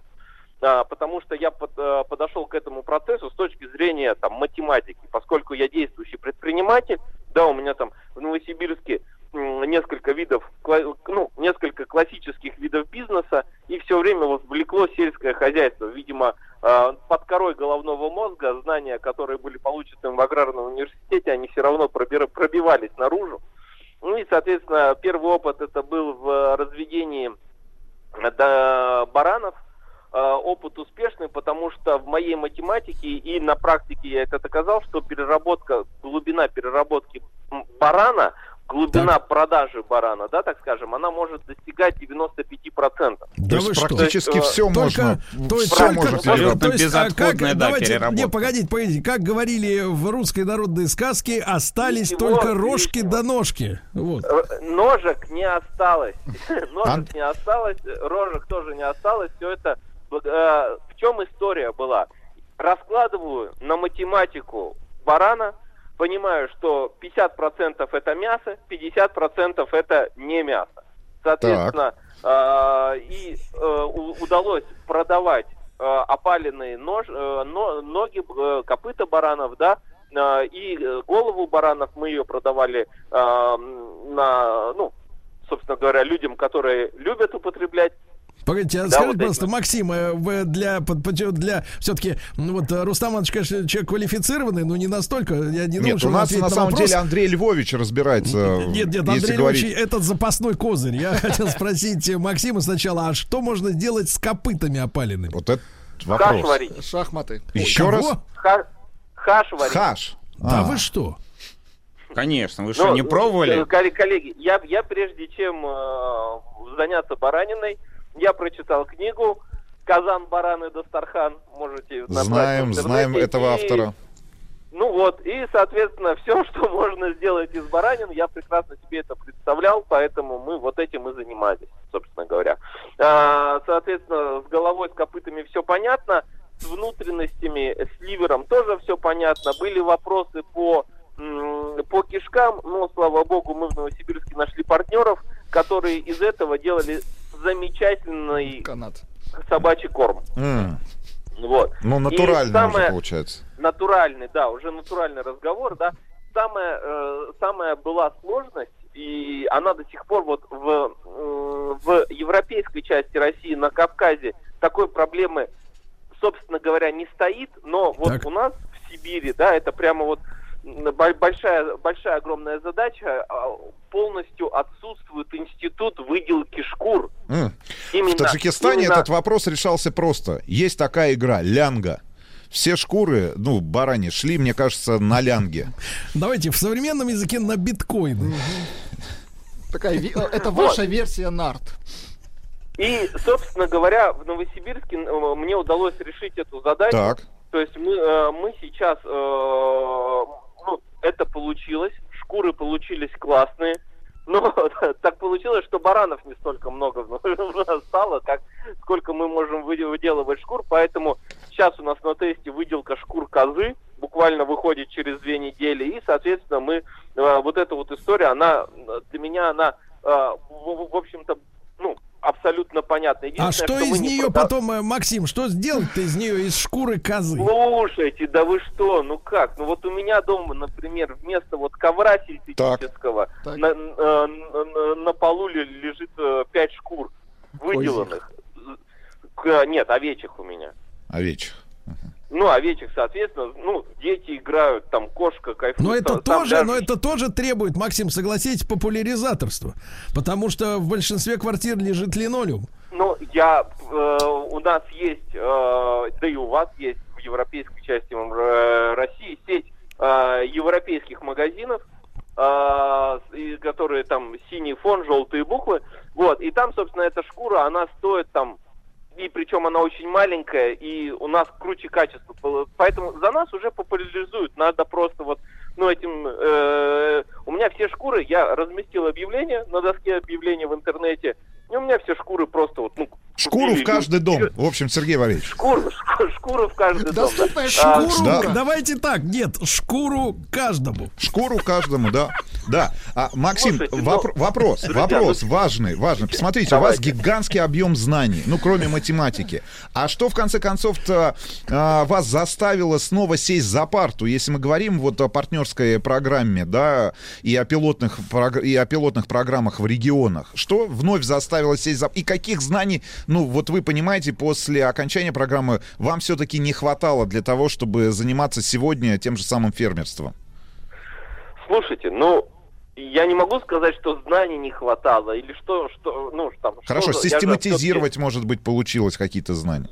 Эм, самое крутое, на что я, ну, почему я прям активно э, желал записаться вот в школу фермеров, у меня, слава богу, это получилось, это два момента. Первый момент, ну, у меня, да, я действующий предприниматель, и э, у меня э, расчетные счета открыты в Россельхозбанке. Правильный предприниматель. Слушайте, ну Россельхозбанк очень крутой банк. Ну, то есть я там, ну, я за себя говорю, за свой личный опыт, но вот как, как есть, расчетно-кассовое обслуживание мега адекватное.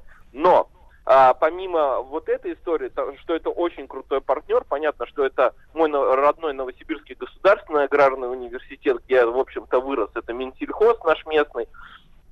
Вот. а, прежде всего, мы в рамках школы фермеров проектировали, э, поехали по всем, ну, по самым крупным действующим сельскохозяйственным предприятиям Новосибирской области. И, и, и воочию посмотрели, как выращивается ну вот, говядина в современных условиях, как, молоч, э, как молочное скотоводство, как пшеница выращивается именно э, вот в успешных историях. В успешных историях. И когда, понимаете, когда я при, мы приезжаем на уборку, да, э, приезжаем на уборку, и мимо меня проходят пять комбайнов, новые пять комбайнов, там, Джон Диры, да, и я понимаю, что стоимость этих комбайнов примерно 120 миллионов рублей, но это, э, это, этим хочется заниматься. Ну, вот в общем, так, мотивационная так. такая еще история, да, то есть... Э, Мы... Да, примеры усп... хотелось познакомиться... С реальными с примерами. примерами. С, с реальными примерами. И что самое, что самое классное, вот два момента. Я потом, кому мне было интересно, ну, мы же все, вот, Новосибирская область, мы же вот все, ну, как бы живем здесь. Сел на машину, доехал, что тебя интересует, какие тебя интересуют вопросы. Ну, потом уже вне рамках школы фермерства приехал и поговорил. Контакты есть. Ты уже как бы, ну, ты уже не чужой. То есть это такое уже... студенческое братство, да, получается? Ну, получается, да, тем более там куча, вот весь наш поток, он очень, ну, со всеми этими выездами мы со всеми перезнакомились, передружились, и понятно, что если мне нужно, э, если я э, есть какой-то вопрос, я его задаю в нашем чудесном чате и получаю на него, ну, либо ответ, либо направление, что вот тоже очень здорово. Максим, а что бы вы посоветовали, исходя из вашего опыта, уже начинающим фермерам и студентам нового набора школы фермеров? Считать математику. От. Ну, прежде, при, при, ну, прежде всего, ну, мы же говорим э, о бизнесе, все-таки о бизнесе, да, то есть понятно, что Э, э, там, э, там это вот какой-то там классный процесс, да, потому что я и картошку в прошлом году там один гектар посади, посадил, и там вот эта вот история с баранами, но все равно считать, ну, все равно считать, все равно открывать и считать, как вот, как бизнес-процесс. Вложил, получил, налоги заплатил, там, прибыль получил. Как-то так. А, может быть, какие-то рекомендации от вас, Максим? Какое направление а, э, бизнеса или направление в сельском хозяйстве, либо в фермерстве вы считаете наиболее перспективным с точки зрения там, вот, ближайшей, э, ну, ближайшего временного отрезка? Там, Ближайших 200 лет. Ну нет, ну 50 лет. Вы знаете, я в принципе любое направление в фермерстве считаю перспективным, потому что по, что называется, по пирамиде, по пирамиде Маслоу люди всегда прежде всего закрывают свою потребность в еде. Поэтому здесь любая история фермерства, ну, я для себя выбирал то, что мне по кайфу. Ну, вот к чему душа, ну, к чему душа лежит. Поэтому э, у меня жена тувинка, и, э, собственно говоря, нам постоянно присылают э, баранину из Тывы, да, соответственно, я шел вот по этому пути, что, что близко, да, вот мне. Поэтому Короче, и, за, э... можно заниматься всем. Главное, чтобы было близко. Ну, главное, чтобы было вот прям по кайфу.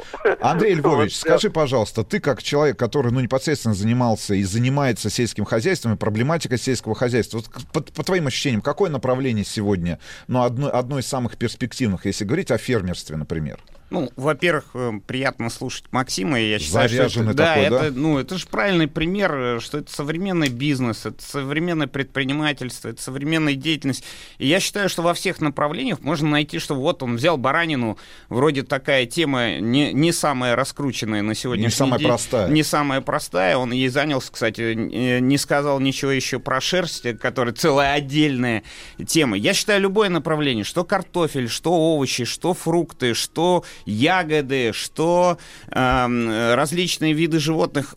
Нет предела э, направлений, в которыми можно на сегодняшний день заниматься. Я поражаюсь тем, какие направления сейчас фермеры выбирают. Кстати, в северных регионах ягоды выращивают, и, и очень успешно в теплицах выращивают ягоды, в, в открытом грунте, занимаются иногда самыми экзотическими животными и э, достигают э, очень хороших успехов. И Максим правильно сказал, э, фермеры сегодня, они работают на современной технике, с современными технологиями, современными да. условиями. И Россельхозбанк правильно, что их да. поддерживает. Друзья мои, я еще раз напомню, открылось обучение в школе фермеров бесплатно. Финансируется оно Россельхозбанком.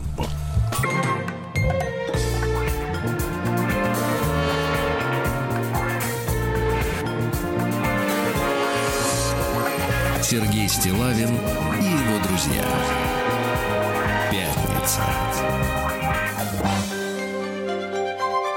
На лайте. Друзья мои, так сегодня наша очередная встреча в рамках большого проекта «Это свое. Фермеры России». В нашей студии Андрей Львович Даниленко, человек, который жизнь свою положил на популяризацию фермерства и вообще сельского хозяйства и знает, что это такое не понаслышке, потому что было время, упивались мы гостинцами Андрея Львовича в прямом смысле, а? Сергей Иванович, переезжайте в Упивались. Москву. Переезжайте. Появляйтесь- С удовольствием. Появитесь, наконец, в студии. А как же фермерство? Я Как понимаю. Хотите быть поближе к земле, да? Да. Да. И тем более, что открылась школа фермеров, э, который, соответственно, финансирует полностью э, Россельхозбанк, не перекладывая тяготы, значит, э, финансовых вот этих вливаний на самих учеников. Это замечательно, да, это замечательно. И сегодня мы знакомимся с теми людьми, которые к этой школе фермеров имеют непосредственное самое отношение, правильно? Да, и второй гость у нас сегодня это Наталья Рихтер из Республики Башкортостан. Наталья, доброе утро. Доброе утро. Да. Рада познакомиться с вами. Что мы знаем про Башкортостан? Андрей Львович тоже был. Привозил нам оттуда гости- Многократно. Многократно. Прига- привозил Аграрный нам- регион. Да, аграрный регион. Привозил гостинцы. Знаю, что в Башкирии, и Сергей Валерьевич тоже не даст соврать, прекрасный мед башкирский. И, кстати... И не только мед. и, и сыр. Вот про сыр я тоже слышал, про башкирский. Наталья, а скажите, пожалуйста, а вы в, чем, э, в прошлом чем занимались э, до, до того, как стали фермером? А, до школы фермера я 10 лет отработала в сельской общеобразовательной школе в деревне Давлекановского района в Республике Башкортостан. А, учителем физкультуры и, получается, с 2008 по 2018 год. А что в 2018 году произошло, Наталья, скажите? Вот что... Я ушла в декрет. Так, ребеночек у нас появился на свет, правильно? Да, у нас появился долгожданный сыночек, третий ребенок. Вот, и я решила, что с педагогикой я завязываю и буду заниматься сельским хозяйством. Ну, а как вот эта мысль вообще появилась в голове? Сельское хозяйство. Вот где физкультура, например, она так же далека с- от, от нас с Сергеем, так же, в принципе, как педагогика и сельское хозяйство. Но вот как они пересеклись, физкультура и сельское хозяйство? Как пересеклись? А, пересеклись так, что а, мой отец с 2005 года занимается сельским хозяйством. Очень плотно занимается. Чем конкре- а чем конкретно? а, растениеводство и животноводство. Так. Вот. И возникла идея именно, ну, то есть кто-то должен быть предшественником, и я подумала, что раз он занимается растениеводством и животноводством, почему бы мне не заняться именно переработкой? Раз у нас есть свое мясо, почему бы не сделать качественный, хороший, вкусный продукт? И, и мы сейчас говорим о полуфабрикатах и колбасных изделиях, правильно? Да, правильно.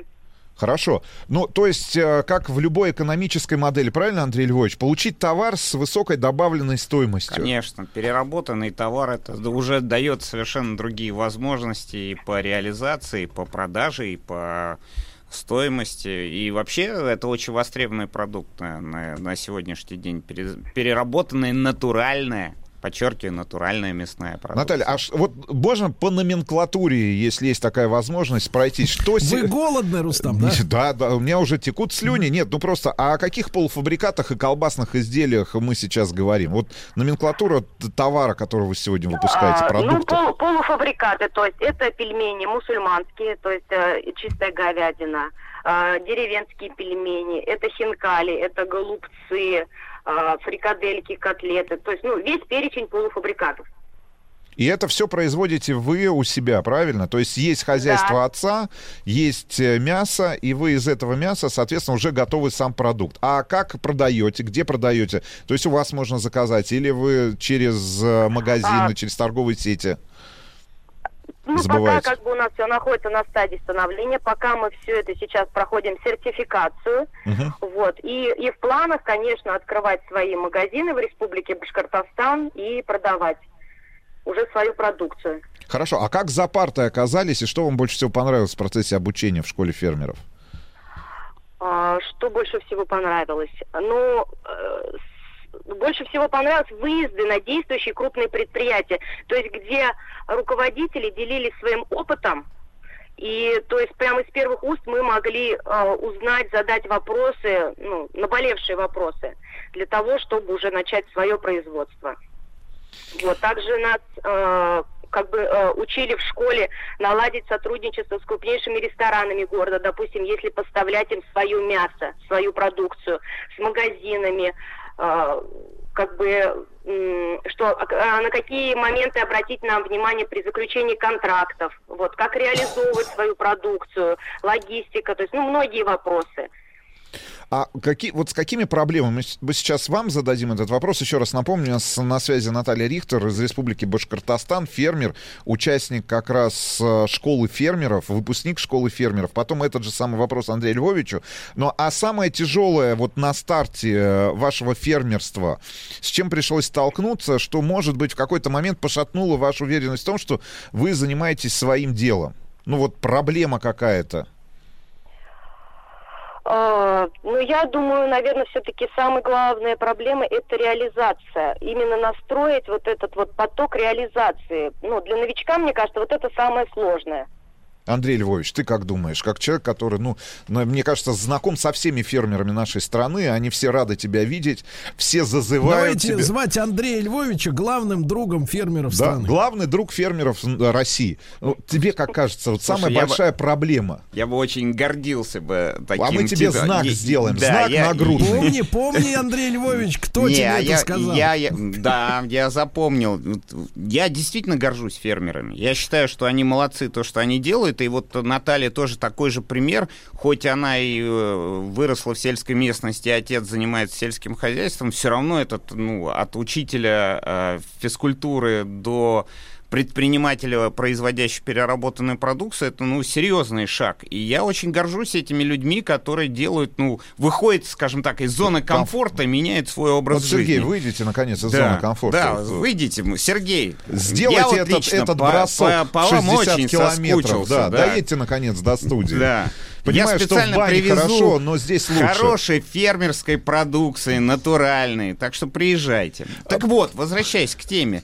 И я считаю, что э, самое сложное, это в первую очередь, конечно, любое дело, за которое ты берешься, э, иногда очень не хватает профессиональных знаний. И вот эта школа фермерства, она как раз дает эти профессиональные знания. Компетенции. Компетенции. Это и технологические компетенции, это компетенции, как продавать, как ставить стратегию по э, реализации своей продукции. Это стратегии, как ее преподнести, как о ней рассказать. Потому что часто бывает, фермер производит свою. прекрасную продукцию, но не умеет ее продать, не умеет рассказать, ее рассказать, объяснить о ней. Поэтому э, очень много нюансов. Казалось бы, что там просто вырастил картошку и вырастил. Ну, нет, привез там, на рынок, привез встал на рынок, и, да, и продал. продал. Не, нет, не, нет, не факт, нет, да? там очень много технологических вопросов. И правильно Наталья рассказывает то, что ехать к другим успешным предприятиям и смотреть, как они работают, вот лучше, я считаю, один раз увидеть, чем сто раз услышать. Это очень важно, а у Россельхозбанка очень много успешных клиентов. Кейсов. Да, которые они могут э, показать людям и рассказать. Кстати, я всех приглашаю и смотреть э, проект свое с Андреем Даниленко. Это тоже проект Россельхозбанка, который они... В котором э, ты тоже рассказываешь, да, об, рассказываешь да. об успешных фермерах тоже, о людях, конечно, которые связали конечно. свою жизнь с фермерством. Кому, кому интересно, можете у меня и в Инстаграм Андрей Даниленко посмотреть, или danilenko.al. Посмотрите, какие удивительные люди производят какую удивительную продукцию. И я вот Наталью очень поддерживаю. Э, э, вот то, за что она взялась, это, это очень востребовано, особенно сейчас в пандемию, сколько людей стали заказывать фермерскую продукцию с доставкой на ну, дом. и вообще упростила, мне кажется, да, история с пандемией, вот это год, в который, да? в который страна прожила в условиях пандемии, а, мне кажется, упростила вот эту самую покупку. То есть люди стали проще относиться к тому, что они большую часть, например, тех же товаров или услуг заказывают в том же самом интернете, да, Конечно дистанционно. Наталья, а рассматриваете вообще возможность дистанционно продавать свою продукцию? Может быть, да. а, совсем скоро там, не знаю, страничка в социальной сети появится, либо уже есть сайт какой-то, куда можно зайти и посмотреть, а, какую колбасу вы производите, какие пельмени лепят на вашем предприятии? Да, конечно, мы планируем э, продавать не только в своих магазинах, но и дистанционно, да, тоже принимать заявки, создать интересный, красивый сайт. И именно хочется э, на своей страничке показать весь процесс приготовления, то есть чтобы покупатель видел, э, в каком цеху мы, мы, ра- мы работаем, какое мясо мы производим, там, как у нас коровки на, на поле пасутся, как бы, ну, хочется весь вот этот вот э, процесс показать покупателю, и чтобы он видел, что он покупает. Вот это, Рустам вот, вот Иванович, это я Рустам бы Иванович, посмотрел на Рустам это, а вот на а вас в можно- бане а не хочу можно- смотреть, послушайте, Сергей Валерьевич. Хочу Рустам смотреть на то, как коровки Да пасутся, погодите, понимаете? вы не как погодите, вы лепятся пельмени. Горлопан. Да. А, Вы послушайте меня, а ведь можно, например, в ТикТоке личную страничку буреночки завести. Точно. Чтобы она вот прям И она тебе показывала оттуда что-то. му говорит. Хорошая идея, Сергей Валерьевич. Вот. Наталья, возьмите на заметку. Ждем страничку в Хорошо, ТикТоке вашего спасибо. хозяйства. Да, да, да. И Хорошо. совершенно бесплатно эту идею просто отгрузил. Э, Андрей Львович, Бесплатная давайте. площадка. Да, Андрей Львович главный друг фермеров страны. Вот.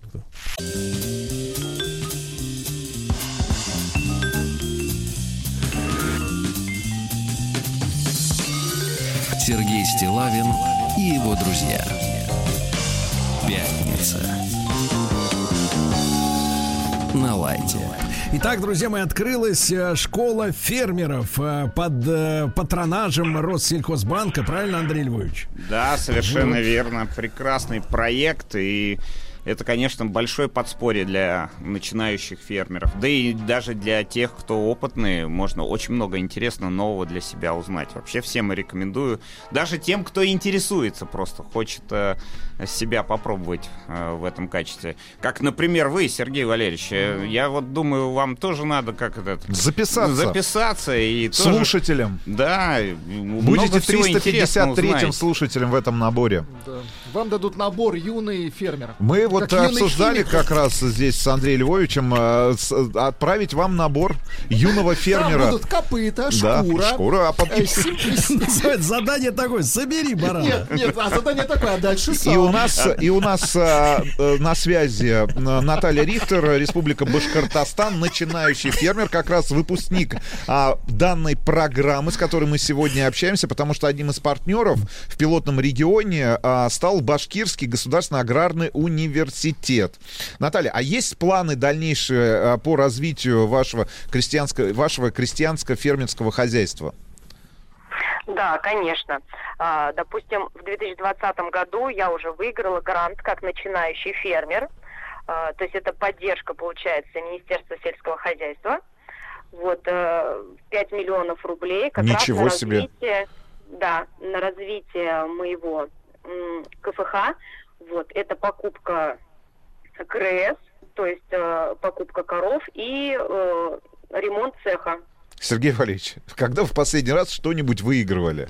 А? Вот просто, ну, вот просто, ну, вспомните. Когда последний раз цех Когда? В ремонтировали? 80-м, в Я 80-м. вот э, с, это, с дочкой это, в переводного играл. И- Выиграл. Вот. А могли бы, а могли бы грант получить от Министерства сельского хозяйства в 5 миллионов рублей. притом и их на много вашем по участке, всей стране. И на вашем участке паслись бы сейчас коровки, правильно, которым вы бы завели аккаунт в ТикТоке и продавали бы нам с Владули ваше прекрасное молоко крестьянское. видео. Ну, Я вот, вы знаете, хотел начать с мини-коу. Это есть такие маленькие коровы, но не знаю, дают ли они молоко.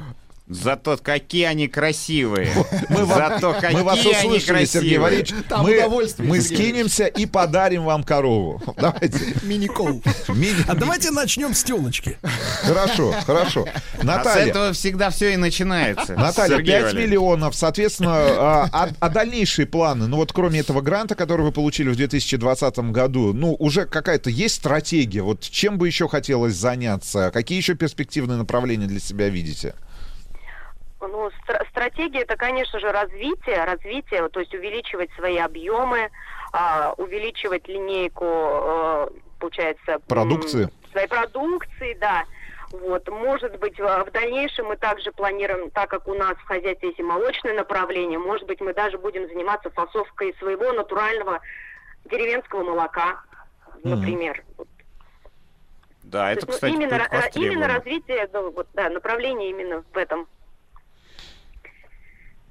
Какие еще меры сегодня, Андрей Львович, поддержки есть э, для фермеров, ну, на которые люди, которые решили заняться сельским хозяйством, могут рассчитывать? Например, такие, как Сергей Валерьевич. Ну, во-первых, это, конечно, гранты, э, потом есть льготные кредиты, которые... В том же Россельхозбанке. Да, тоже Россельхозбанк выдается льготные кредиты как на оборотный капитал, У меня есть ваш инвестицион- паспорт, Сергей Валерьевич. Да, Можем- Сергей Валерьевич. да, можем это оформить вам притом льготный кредит. по, по достаточно такой э, очень упрощенной системе оформления документов. э, Именно на ведение сельского да, хозяйства и фермерских для проектов. фермерских проектов, потому что вот эти малые формы, да, специально сделаны более упрощенный э, подход и помощь оказывается. То есть банк прямо оказывает и помощь с точки зрения и в оформлении, и э, помощь в оформлении самой различной необходимой документации, которая, ну, оформление тех же документов на А какие имущество. условия-то, Андрей Львович? Вот получил человек, например, суду, да? Э, Что он должен и за какое время успеть сделать? Ну, дело в том, что это все зависит э, на что это и размер, но если это э, идет речь о маленьком размере, ну, небольших таких э, суммах, то там достаточно э, быстрые э, системы выдачи этих кредитов. Э, То есть, в принципе, на сегодняшний день вот Россельхозбанк действительно стал для фермеров э, главным банком по, В нашей полу- стране. Да, по получению кредитов, потому что э, они сделали систему настолько упрощенную, настолько э, легкую, что э, это э, они стали вне конкуренции с точки Да, зрения друзья мои, но я напомню вам, что для всех наших заинтересованных случаев, а, слушателей, а, что позавчера, 24 февраля, в России стартовал второй этап масштабного образовательного проекта «Школа фермера». А, Председатель правления Россельхозбанка Борис Листов и заместитель министра сельского хозяйства России Оксана Лут открыли двери фермеров в 15 регионах страны для 352 слушателей. Поддержка фермерства является одним из ключевых направлений деятельности банка, которое включает предоставление предприятиям малого и среднего бизнеса, занятым в, об- в агропромышленном комплексе специализированных банковских продуктов и финансовых сервисов. И помимо этого, банк создает инструменты для продвижения фермерской продукции и развития сельского туризма. Очень важно. Финансирует образовательные программы и подготовку молодых специалистов для сельского хозяйства. Ну что же, а как это все Одним работает? из таких молодых Львовича- специалистов, Ан- да, будете да, вы, Сергей Валерьевич. Можно посмотреть и в Инстаграме, и на YouTube его канале, правильно? Свое с Андреем Даниленко, да. Андрей Даниленко, потому что... А вас потому что- записываем, Сергей Валерьевич, 353-м слушателем. Ждите ссылку.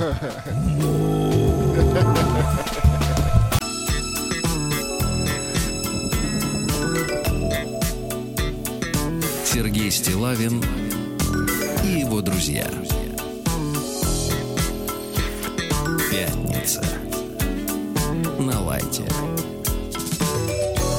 Друзья мои, э, в кинотеатрах страны продолжается прокат фильма «Конек-горбунок». Если вы еще не видели этот российский сказочный блокбастер для детей и взрослых, стоит поторопиться, пока он идет на большом экране. Любимая сказка Петра Ершова впервые представлена в формате полнометражного фильма с потрясающей графикой, мощными эффектами и прекрасным актерским составом. В главных ролях Антон Шагин и Паулина Андреева. Но больше всего зрителей и Владика, разумеется, восхищает сам конек-горбунок, которого воплотил блистательный Павел Деревянко. Кто бы другой не смог.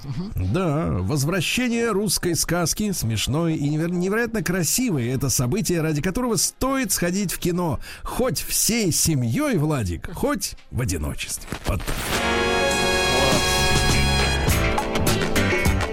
Сергей Стилавин и его друзья. Пятница.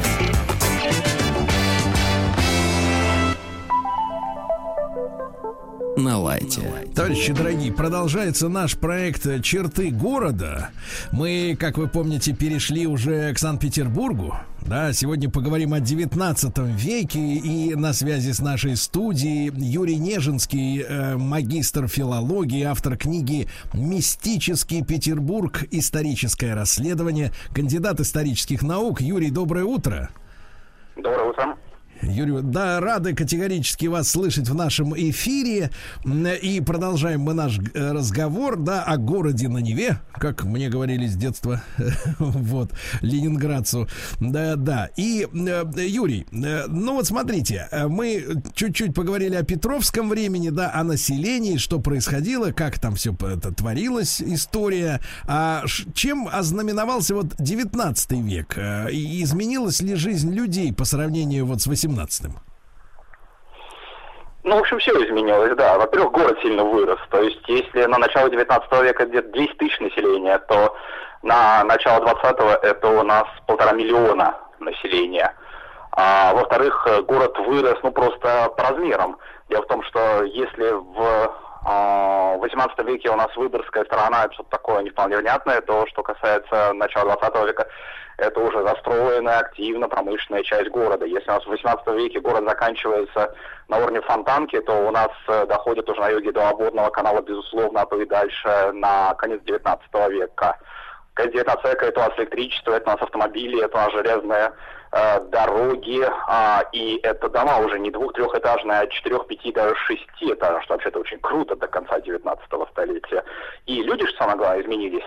То есть, э, если на начало 19 века это у нас город, который обслуживает 1% дворянства, а дворяне это у нас и государственные чиновники, и офицеры, это у нас э, и состоятельное население, а все остальные как бы вокруг него, то для конца 19 века это другая ситуация. Это ситуация, когда появляется средний класс, появляется интеллигенция, появляются люди, которые не являются дворянами, но тем не являются весьма состоятельными, то есть бизнес появляется, и появляется в то же самое время огромное количество рабочего класса, огромное количество пролетариат, который вот сыграет определяющую роль у нас дальше в начале 20 века в революциях. А, а что касается дворянства, то быть дворянином уже для конца 19 века это совершенно не означает, так сказать, владеть городом Петербургом. Это означает, что ну, просто дворянин, это очень хорошо.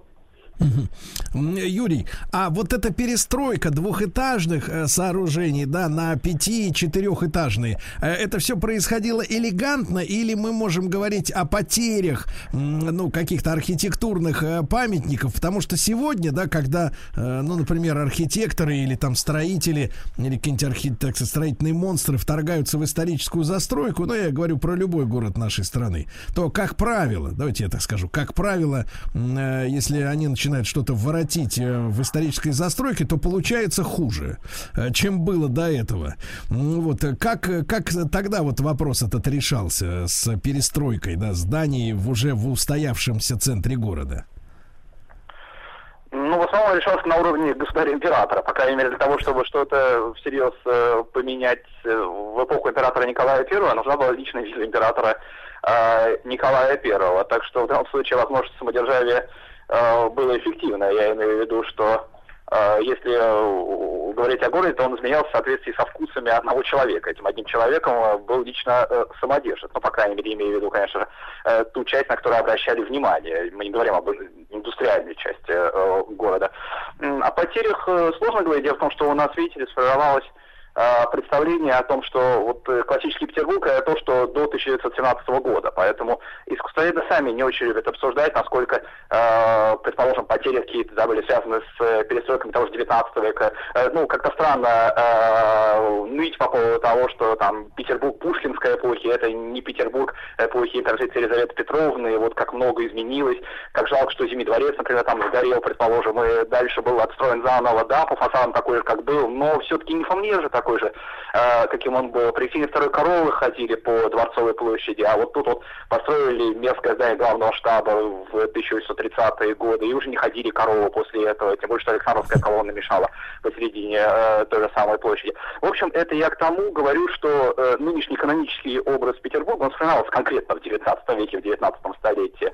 Э, поэтому и получается, что говорить об утратах в основном не приходится. Юрий, ну вот вы упомянули фигуру Николая Первого. Можно ли сказать, что Невский, который мы знаем, любим, естественно, да, и замечательное место, замечательный проспект, а можем ли мы сказать, что Невский это вот видение фактически э, столицы Российской империи Николаем Первым? То есть вот воплощение его представления о совершенстве.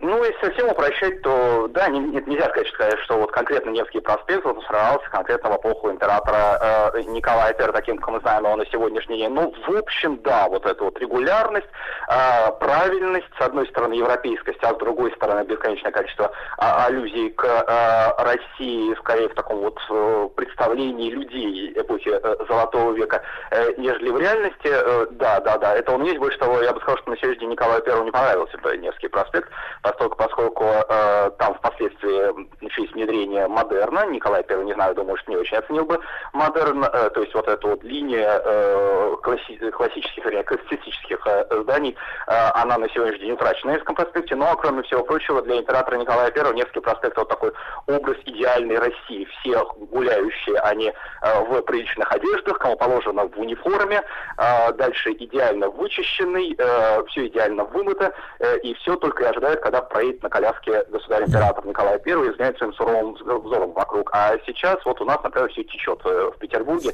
и, э, значит, на Невском проспекте народ там бегает, уворачивается от всякого снега, который сверху падает. Это Николаю I не понравилось бы. Снег должен тоже регулярно падать. Вот тогда, когда нет там государя и вообще То есть прохожих падать, падать, когда я сказал падать, правильно? Думаю, да.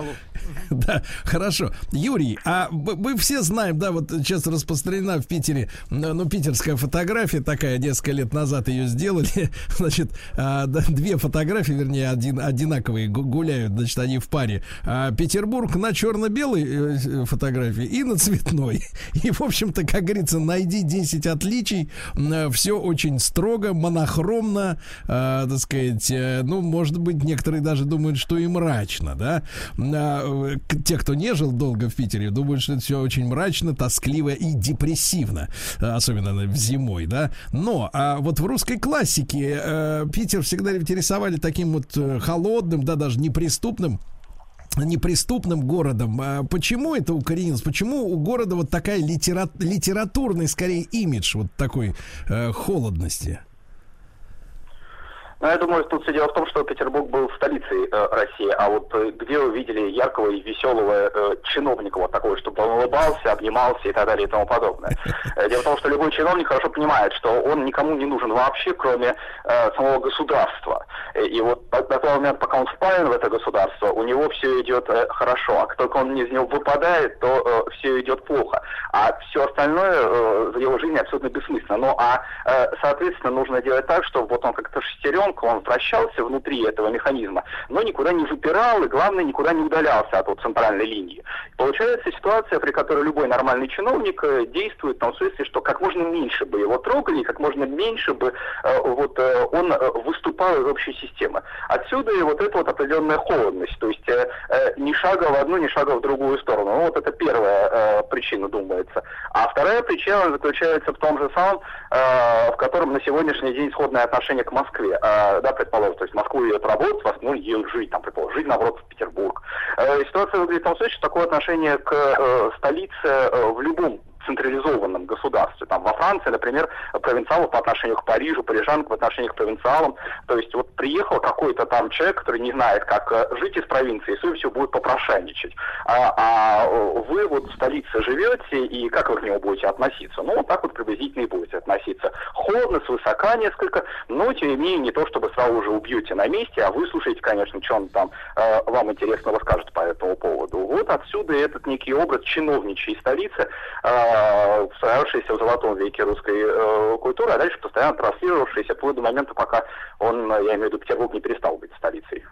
Да, да, да. Друзья мои, с нами э, Юрий Нежинский, автор книги «Мистический Петербург. Историческое расследование», кандидат исторических наук. Мы сегодня в рамках нашего э, проекта «Черты города» говорим о 19 веке, веке для Санкт-Петербурга. Э, Юрий, и были ли в 19 веке, соответственно, какие-то интересные э, такие легенды, может быть, страшилки или просто легенды, да, о городе? Ну, безусловно, значительная часть э, легенд, известных сегодня в Петербурге, она сформировалась именно в 19 столетии. Более того, одна из ключевых э, сформировалась, э, вот начиная с самого начала 19 столетия и окончая формирование к самому концу 19 столетия, относится это легенда об императоре Павле Первом. Знаете, у нас э, любой петербуржец хорошо осведомлен о том, что э, в Михайловском замке, где был убит император Павел Первый, вот там бродит его э, призрак, сотканный из тумана. Так что если вы у нас в городе увидите такого персонажа, я имею в виду сотканного из, из тумана, невысокого, в треуголке, э, Курносова, э, не пугайтесь, это наш э, император Павел. Э, всех бродит и пугает. Ну, классический вариант легенды заключается в том, что поскольку в 1601 году в марте месяце, скоро вот будем очередной юбилей э, отмечать, в 1601 э, году в марте месяце, поскольку император Павел Первый был убит после четырех э, лет, четырех месяцев, четырех дней правления у себя в Михайловском замке, то вот с тех пор его неуспокоенная душа там и бродит. И выгнала оттуда следующего императора Александра Первого, у которого но- нос был в пушку, и он переехал в Зимний дворец. Ну а дальше, через энное количество лет, там обосновалось в Михайловском замке инженерное училище. Вот инженеры этого училища, они как раз все пугались и видели вроде бы как этого призрака Павла Первого. И Юрий, Юрий, а в, на, а в наше время, я понимаю, мы с вами далеки от мистики, мы, как говорится, на научной стезе. Вот, но тем не менее, вы знаете очевидцев, которые уже в современное время, вот в наши, как говорится, дни, видели сотканного из тумана там.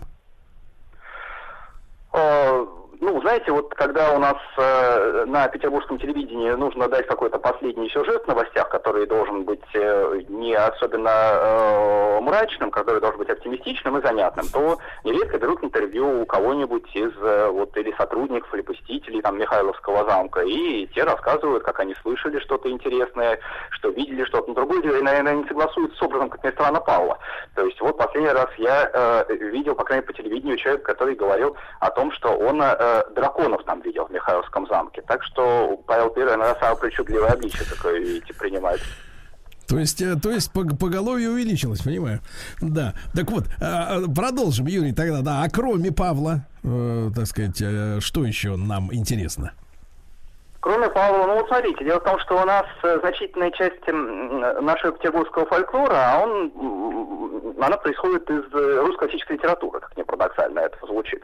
Причем иногда получается так, что нужно, чтобы э, какой-то сюжет был прочно забыть, в том смысле, что он произошел из русской классической литературы, и вот тогда он перекочевывает в фольклор. А бывает ситуация наоборот, он вполне себе остается в рамках классического фольклора, но при этом становится общедоступным. Что я имею в виду? Какова практика этой теории? Практика заключается в том, что в течение первых нескольких десятилетий после гибели того же императора Павла I у нас ровным счетом никто ничего не говорил про призрак Павла I. Они же заговорили только э, во второй половине 19 столетия. А с чем это было связано? А это было связано э, с эм, произведением Николая Семеновича Лескова, который у нас не только Левшу написал, но, кроме всего прочего, еще и написал произведение «Привидение в инженерном замке».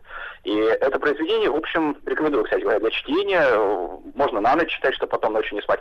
Э, да, это произведение, оно имеет э, в виду демистификацию, то есть э, нет никаких призраков. Но поскольку, поскольку произведение стало ужасно популярным, а дальше э, забылось, то и получается, что вот этот вот сюжет, который там предложен, мистический облик Михайловского замка, он и э, превратился в образ призрака Павла I, а кому там еще бродить-то по Михайловскому замку, что должно обеспечить его мистику, М, а, кроме как э, убийство государя. Ну, примерно в таком же формате появился и образ бродячего э, памятника у нас в городе, я имею в виду, конечно же, «Медный всадник». Помните произведение «Медный всадник» Александра Сергеевича Пушкина? Вот нужно грозить кулаком, да, медного всадника, как соскочит своего постамента и понесется за вами. Ну, э, шутки шутками, э, но любой литератор после Александра Сергеевича, в обязательном порядке что-то такое сообщает у нас о, о мистике медного всадника, причем что-нибудь такое очень мрачное. В результате получается, что э, Петр Первый на э, конец со змеей под копытами оказывается чем-то такого черного сердца мрачного э, Петербурга. Ну и э, если почитать какую-нибудь «Розу мира», потому Даниила Андреева, то выясняется, что это имело очень интересные эффекты на вот этого духовица, например, у которого тоже медный всадник задействован его образной системе. Да-да-да. А Гоголь как-то связан с э, петербургскими мифами, Юрий? Э, Вот это интересный момент, кстати говоря. Николай Васильевич, он сознательно со- занимался мифотворчеством в отношении Петербурга. А, И таким образом мы хорошо с вами знаем, что нужно быть осторожным по отношению к верхней одежде на Калинкином мосту, поскольку, поскольку может явиться призрак Акакия Акакевича и э, содрать. Нужно к носу быть очень внимательным у нас в Петербурге, а то утром вы проснетесь, как Марк Ковалев, бац, носа у вас нету, придется опять же 13 дней его искать, чтобы на место э, прирос. К портретам нужно быть внимательным, правда, а то купите какую-нибудь картину, а оттуда будет вылезать изображенный там старик э, инфернальный и пересчитывать деньги, которые, может, вам достанутся, а может не достанутся, а если достанутся, то вы за это душу свою продадите. Э, в общем, написал у нас Николай Васильевич Гоголь «Петербургские повести» о сюрреализме Петербурга, да, город, где может пойти ровно счетом все, что угодно. В общем, сюрреализм продолжается у нас. Пару лет назад один эвакуатор эвакуировал другой эвакуатор за неправильную парковку, например. Да, то есть город сюрреалистичен, как и вся наша страна, даже в большей степени, чем Россия в среднем. Но, э, как ни странно, образы Гоголя, они не транслировались в фольклор. То есть э, Гоголь остается у нас классической литературой, которую изучают в школе, ну, которые, наверное, особенно продвинутые люди э, читают и перечитывают э, вот у себя дома, находя что-то новое. Но никто у нас в городе не ожидает, что вот сейчас явится из Казанского собора нос выйдет всерьез, к этому никто не относится. Мгм. Юрий, а э, само население, вот мы вкратце об этом сказали, да, что, ну, дворяне и дворяне, но, в принципе, население было рафинированным вот в, э, по, м, по сравнению с остальной Россией, с Москвой и другими крупными городами, там, Киевом, вот, все-таки чувствовалось, что публика, публика специальная, как говорится, здесь живет, вот, в 19 веке. Ну да, в этом нет никаких сомнений. То есть, э, если мы говорим э, об интеллектуальном э, слое, то, безусловно, все стремятся именно вот сюда, вот э, в Петербург. Причем не только в связи с тем, что здесь можно сделать э, карьеру, но, кроме всего прочего, потому что богема здесь, потому что все основные э, журналы здесь, где можно издаваться, если мы имеем в виду твор- творческую интеллигенцию. В конце концов, государь здесь, который может теоретически обратить на вас э, внимание и прочие сильные меры всего. Э, так что в этом отношении можно сказать, что э, у нас, ну, как и всегда, к сожалению, в нашем Отечестве происходит у нас все сверхцентрализация, и поэтому, несмотря на огромные размеры нашего Отечества, в результате получалось, что все интеллектуальные слои вот сюда. Отсюда вот определенная рафинированность, естественно, отсюда ситуация, при которой и население, да и архитектура Петербурга сдавала тон, все остальное. Ну вот смотрите, если мы говорим о э, гостином дворе у нас на Невском проспекте, то получается ситуация, при которой построенный при при Екатерине II, он стал образцом э, для э, 19 века для всей России. По приказу императора Николая I все рынки в России благоустроились по образцу гостиного двора. Так что в какой э, город э, не приедешь, у нас более или менее старинный, везде увидишь э, подобие нашего петербургского гостиного двора. То есть также Александринский театр, например, стал образцом для того же Большого театра э, в Москве и многих э, других, некоторые из которых не сохранились. А, Даже если мы говорим о вот, нижних слоях населения, о нижней страте, то тогда э, петербургский пролетариат, ну, во-первых, он был самым масштабным во всей э, стране. У нас нигде не было такой концентрации пролетариата, как э, э, в Петербурге, на Выборгской стороне и на Обводном канале, что отчасти и привело э, к революционным событиям, когда можно говорить о двух революциях, например, в том же самом 17 году о революции в Петербурге и о революции в России, поскольку, поскольку это совершенно разные слои населения, которые ее э, делали. Ну, такая вот ситуация. Я имею в виду, что рабочий, если отработал в Петербурге, то уже к себе э, э, в деревню, предположим, если он возвращался, то в таком случае он обязательно возвращался э, в хороших сапогах, а не в лаптях, в шляпе. В общем, это был очень серьезный человек, завидный жених. Юрий, спасибо, как всегда, огромное за ваш рассказ. Юрий Нежинский, э, ма- магистр филологии, автор книги «Мистический Петербург. Историческое расследование» в рамках нашего проекта «Черты города».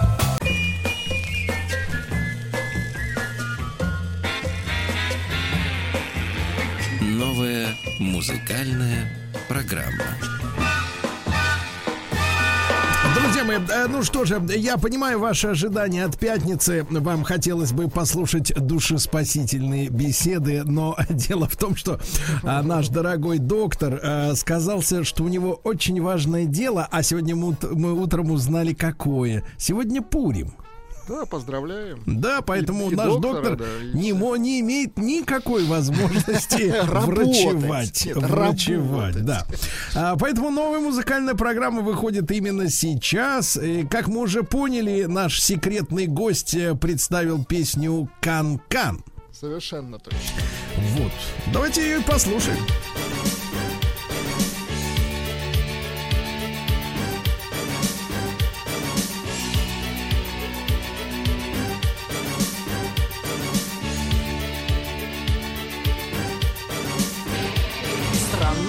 Музыка и слова И снова болит голова от этих слов Печальных слов Не знаю, о чем пою Напрасно себя лечу от этих снов Кошмарных снов Снится мне танец и злой, и лихой Манит меня за собой, за собой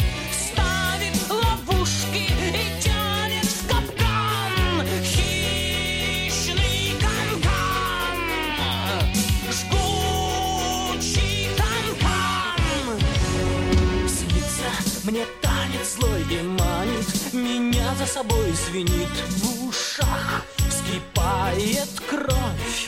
Ночью проснусь в бреду в холодном больном поту Но лишь глаза закрою вновь. Пьяные толстые скачут милашки Трико облегает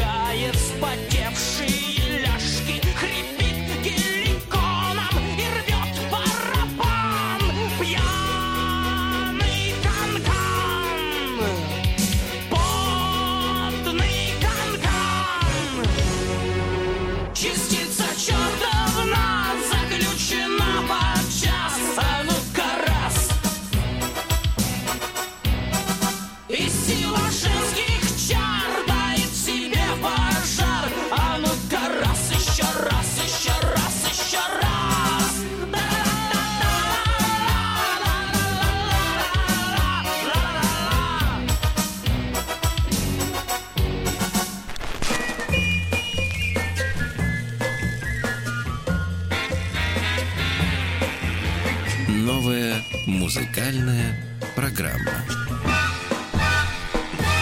Напомню, друзья, что проголосовать можно прямо сейчас э, на, в официальной группе Радио Маяк э, ВКонтакте. Совершенно да, за верно, трек, да. который вы считаете лучшим.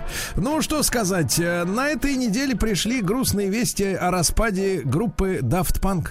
Совершенно точно. Реквиемом звучит песня «Кое-что про нас».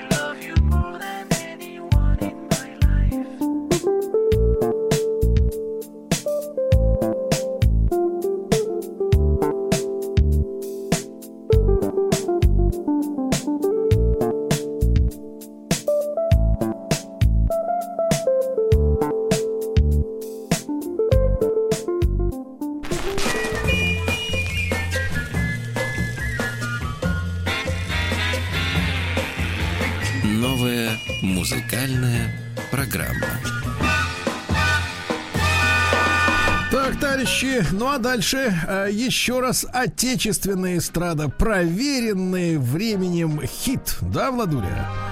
Муслим Магомаев, тебя восковая глаза, кукла. как звезды и светлы, и чисты. И угадать в первый миг не просто, что всего лишь кукла ты.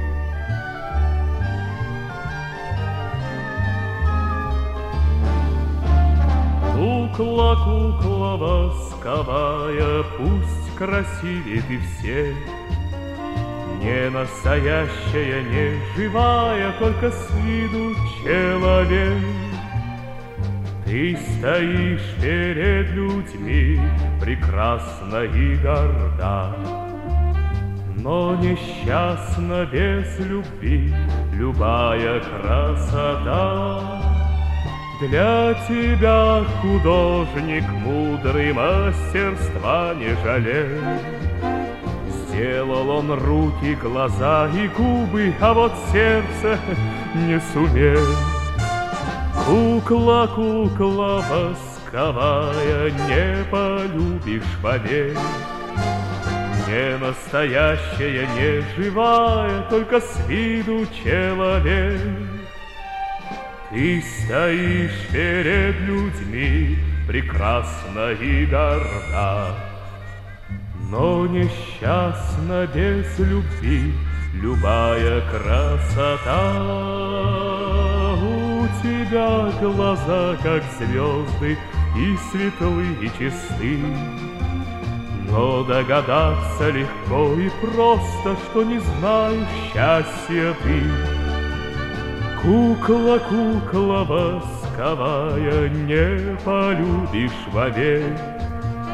Не настоящая, не живая, только с виду человек.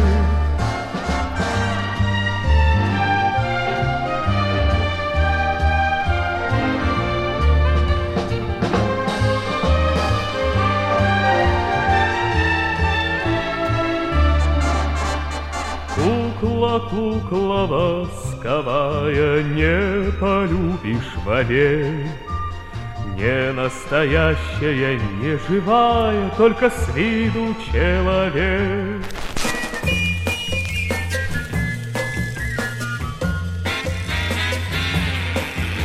Новая музыкальная программа.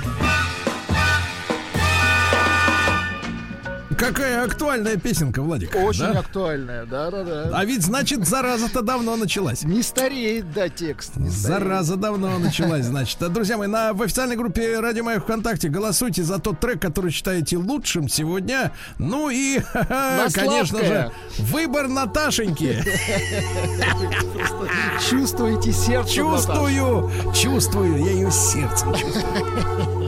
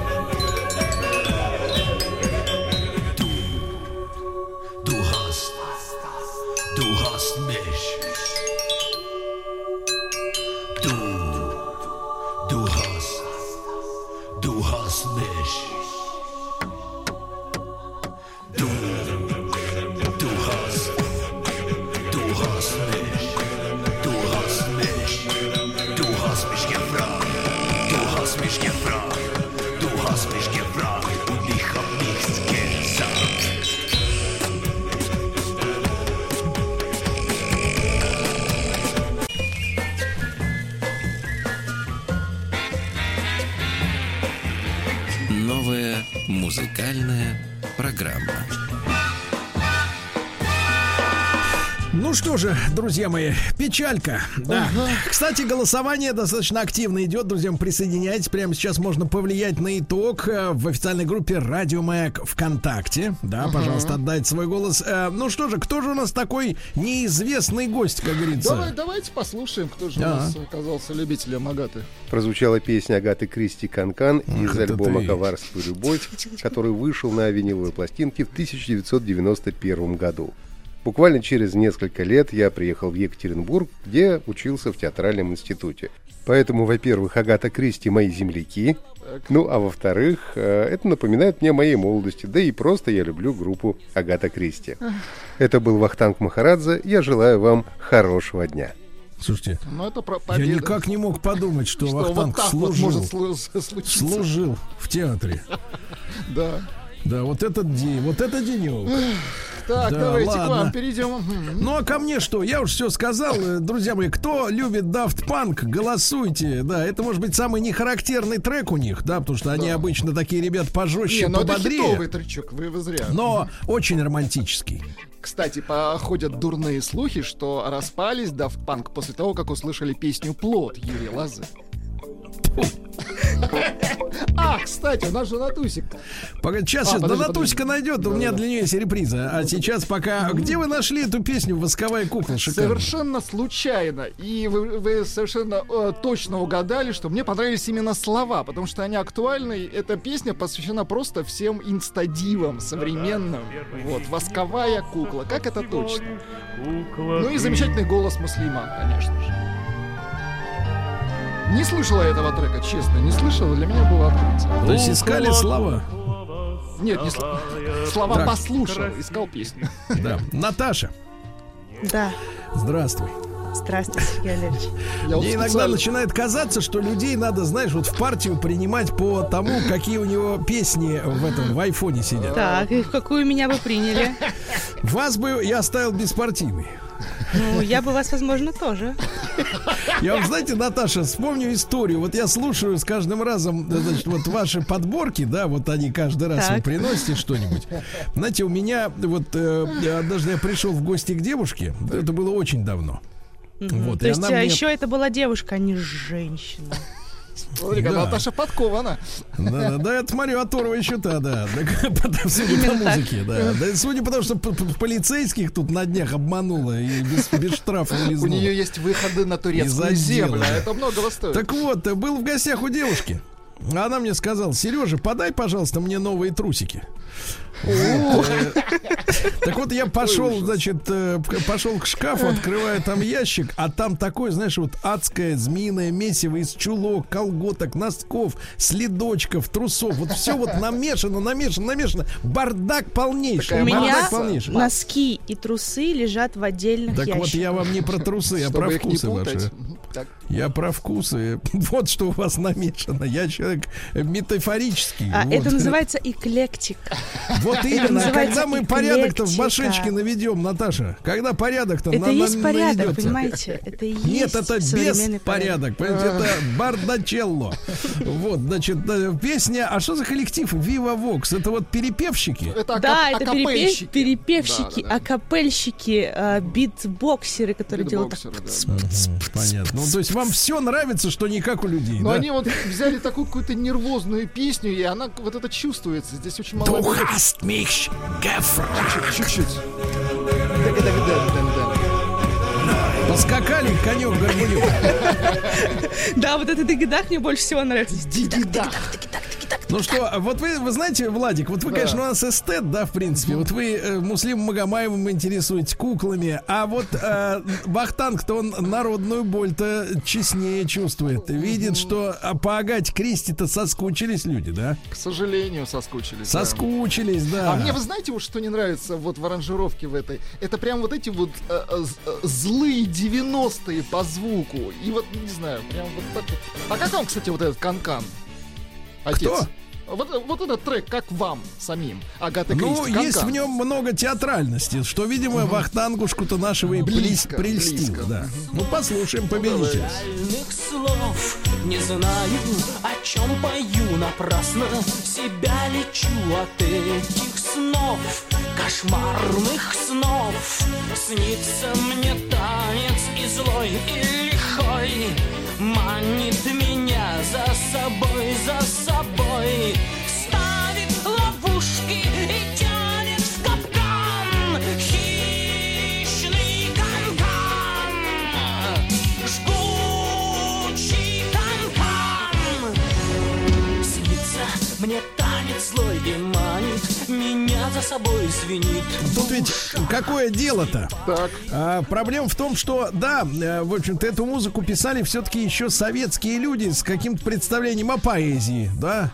Вот, даже слово канкан. Вот сегодня ты кого-нибудь спроси из этих тиктокеров, они вообще понимают, они Можно тебе и в скажут. лицо получить, конечно. Да, можно и знают. капкан в обратку получить, да.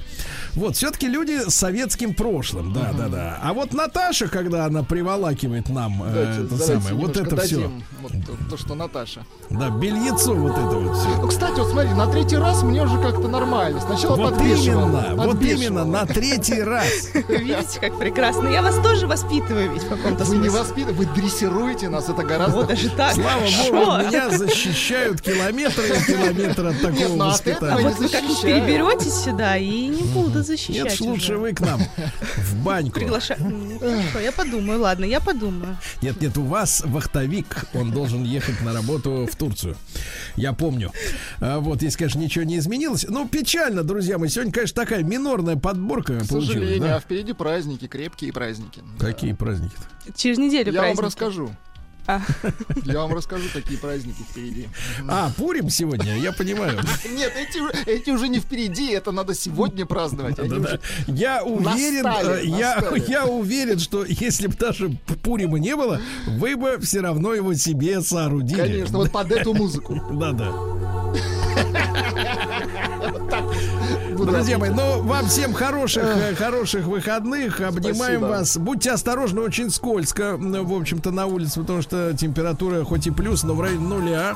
Да, ну и до понедельника. Обнимаю.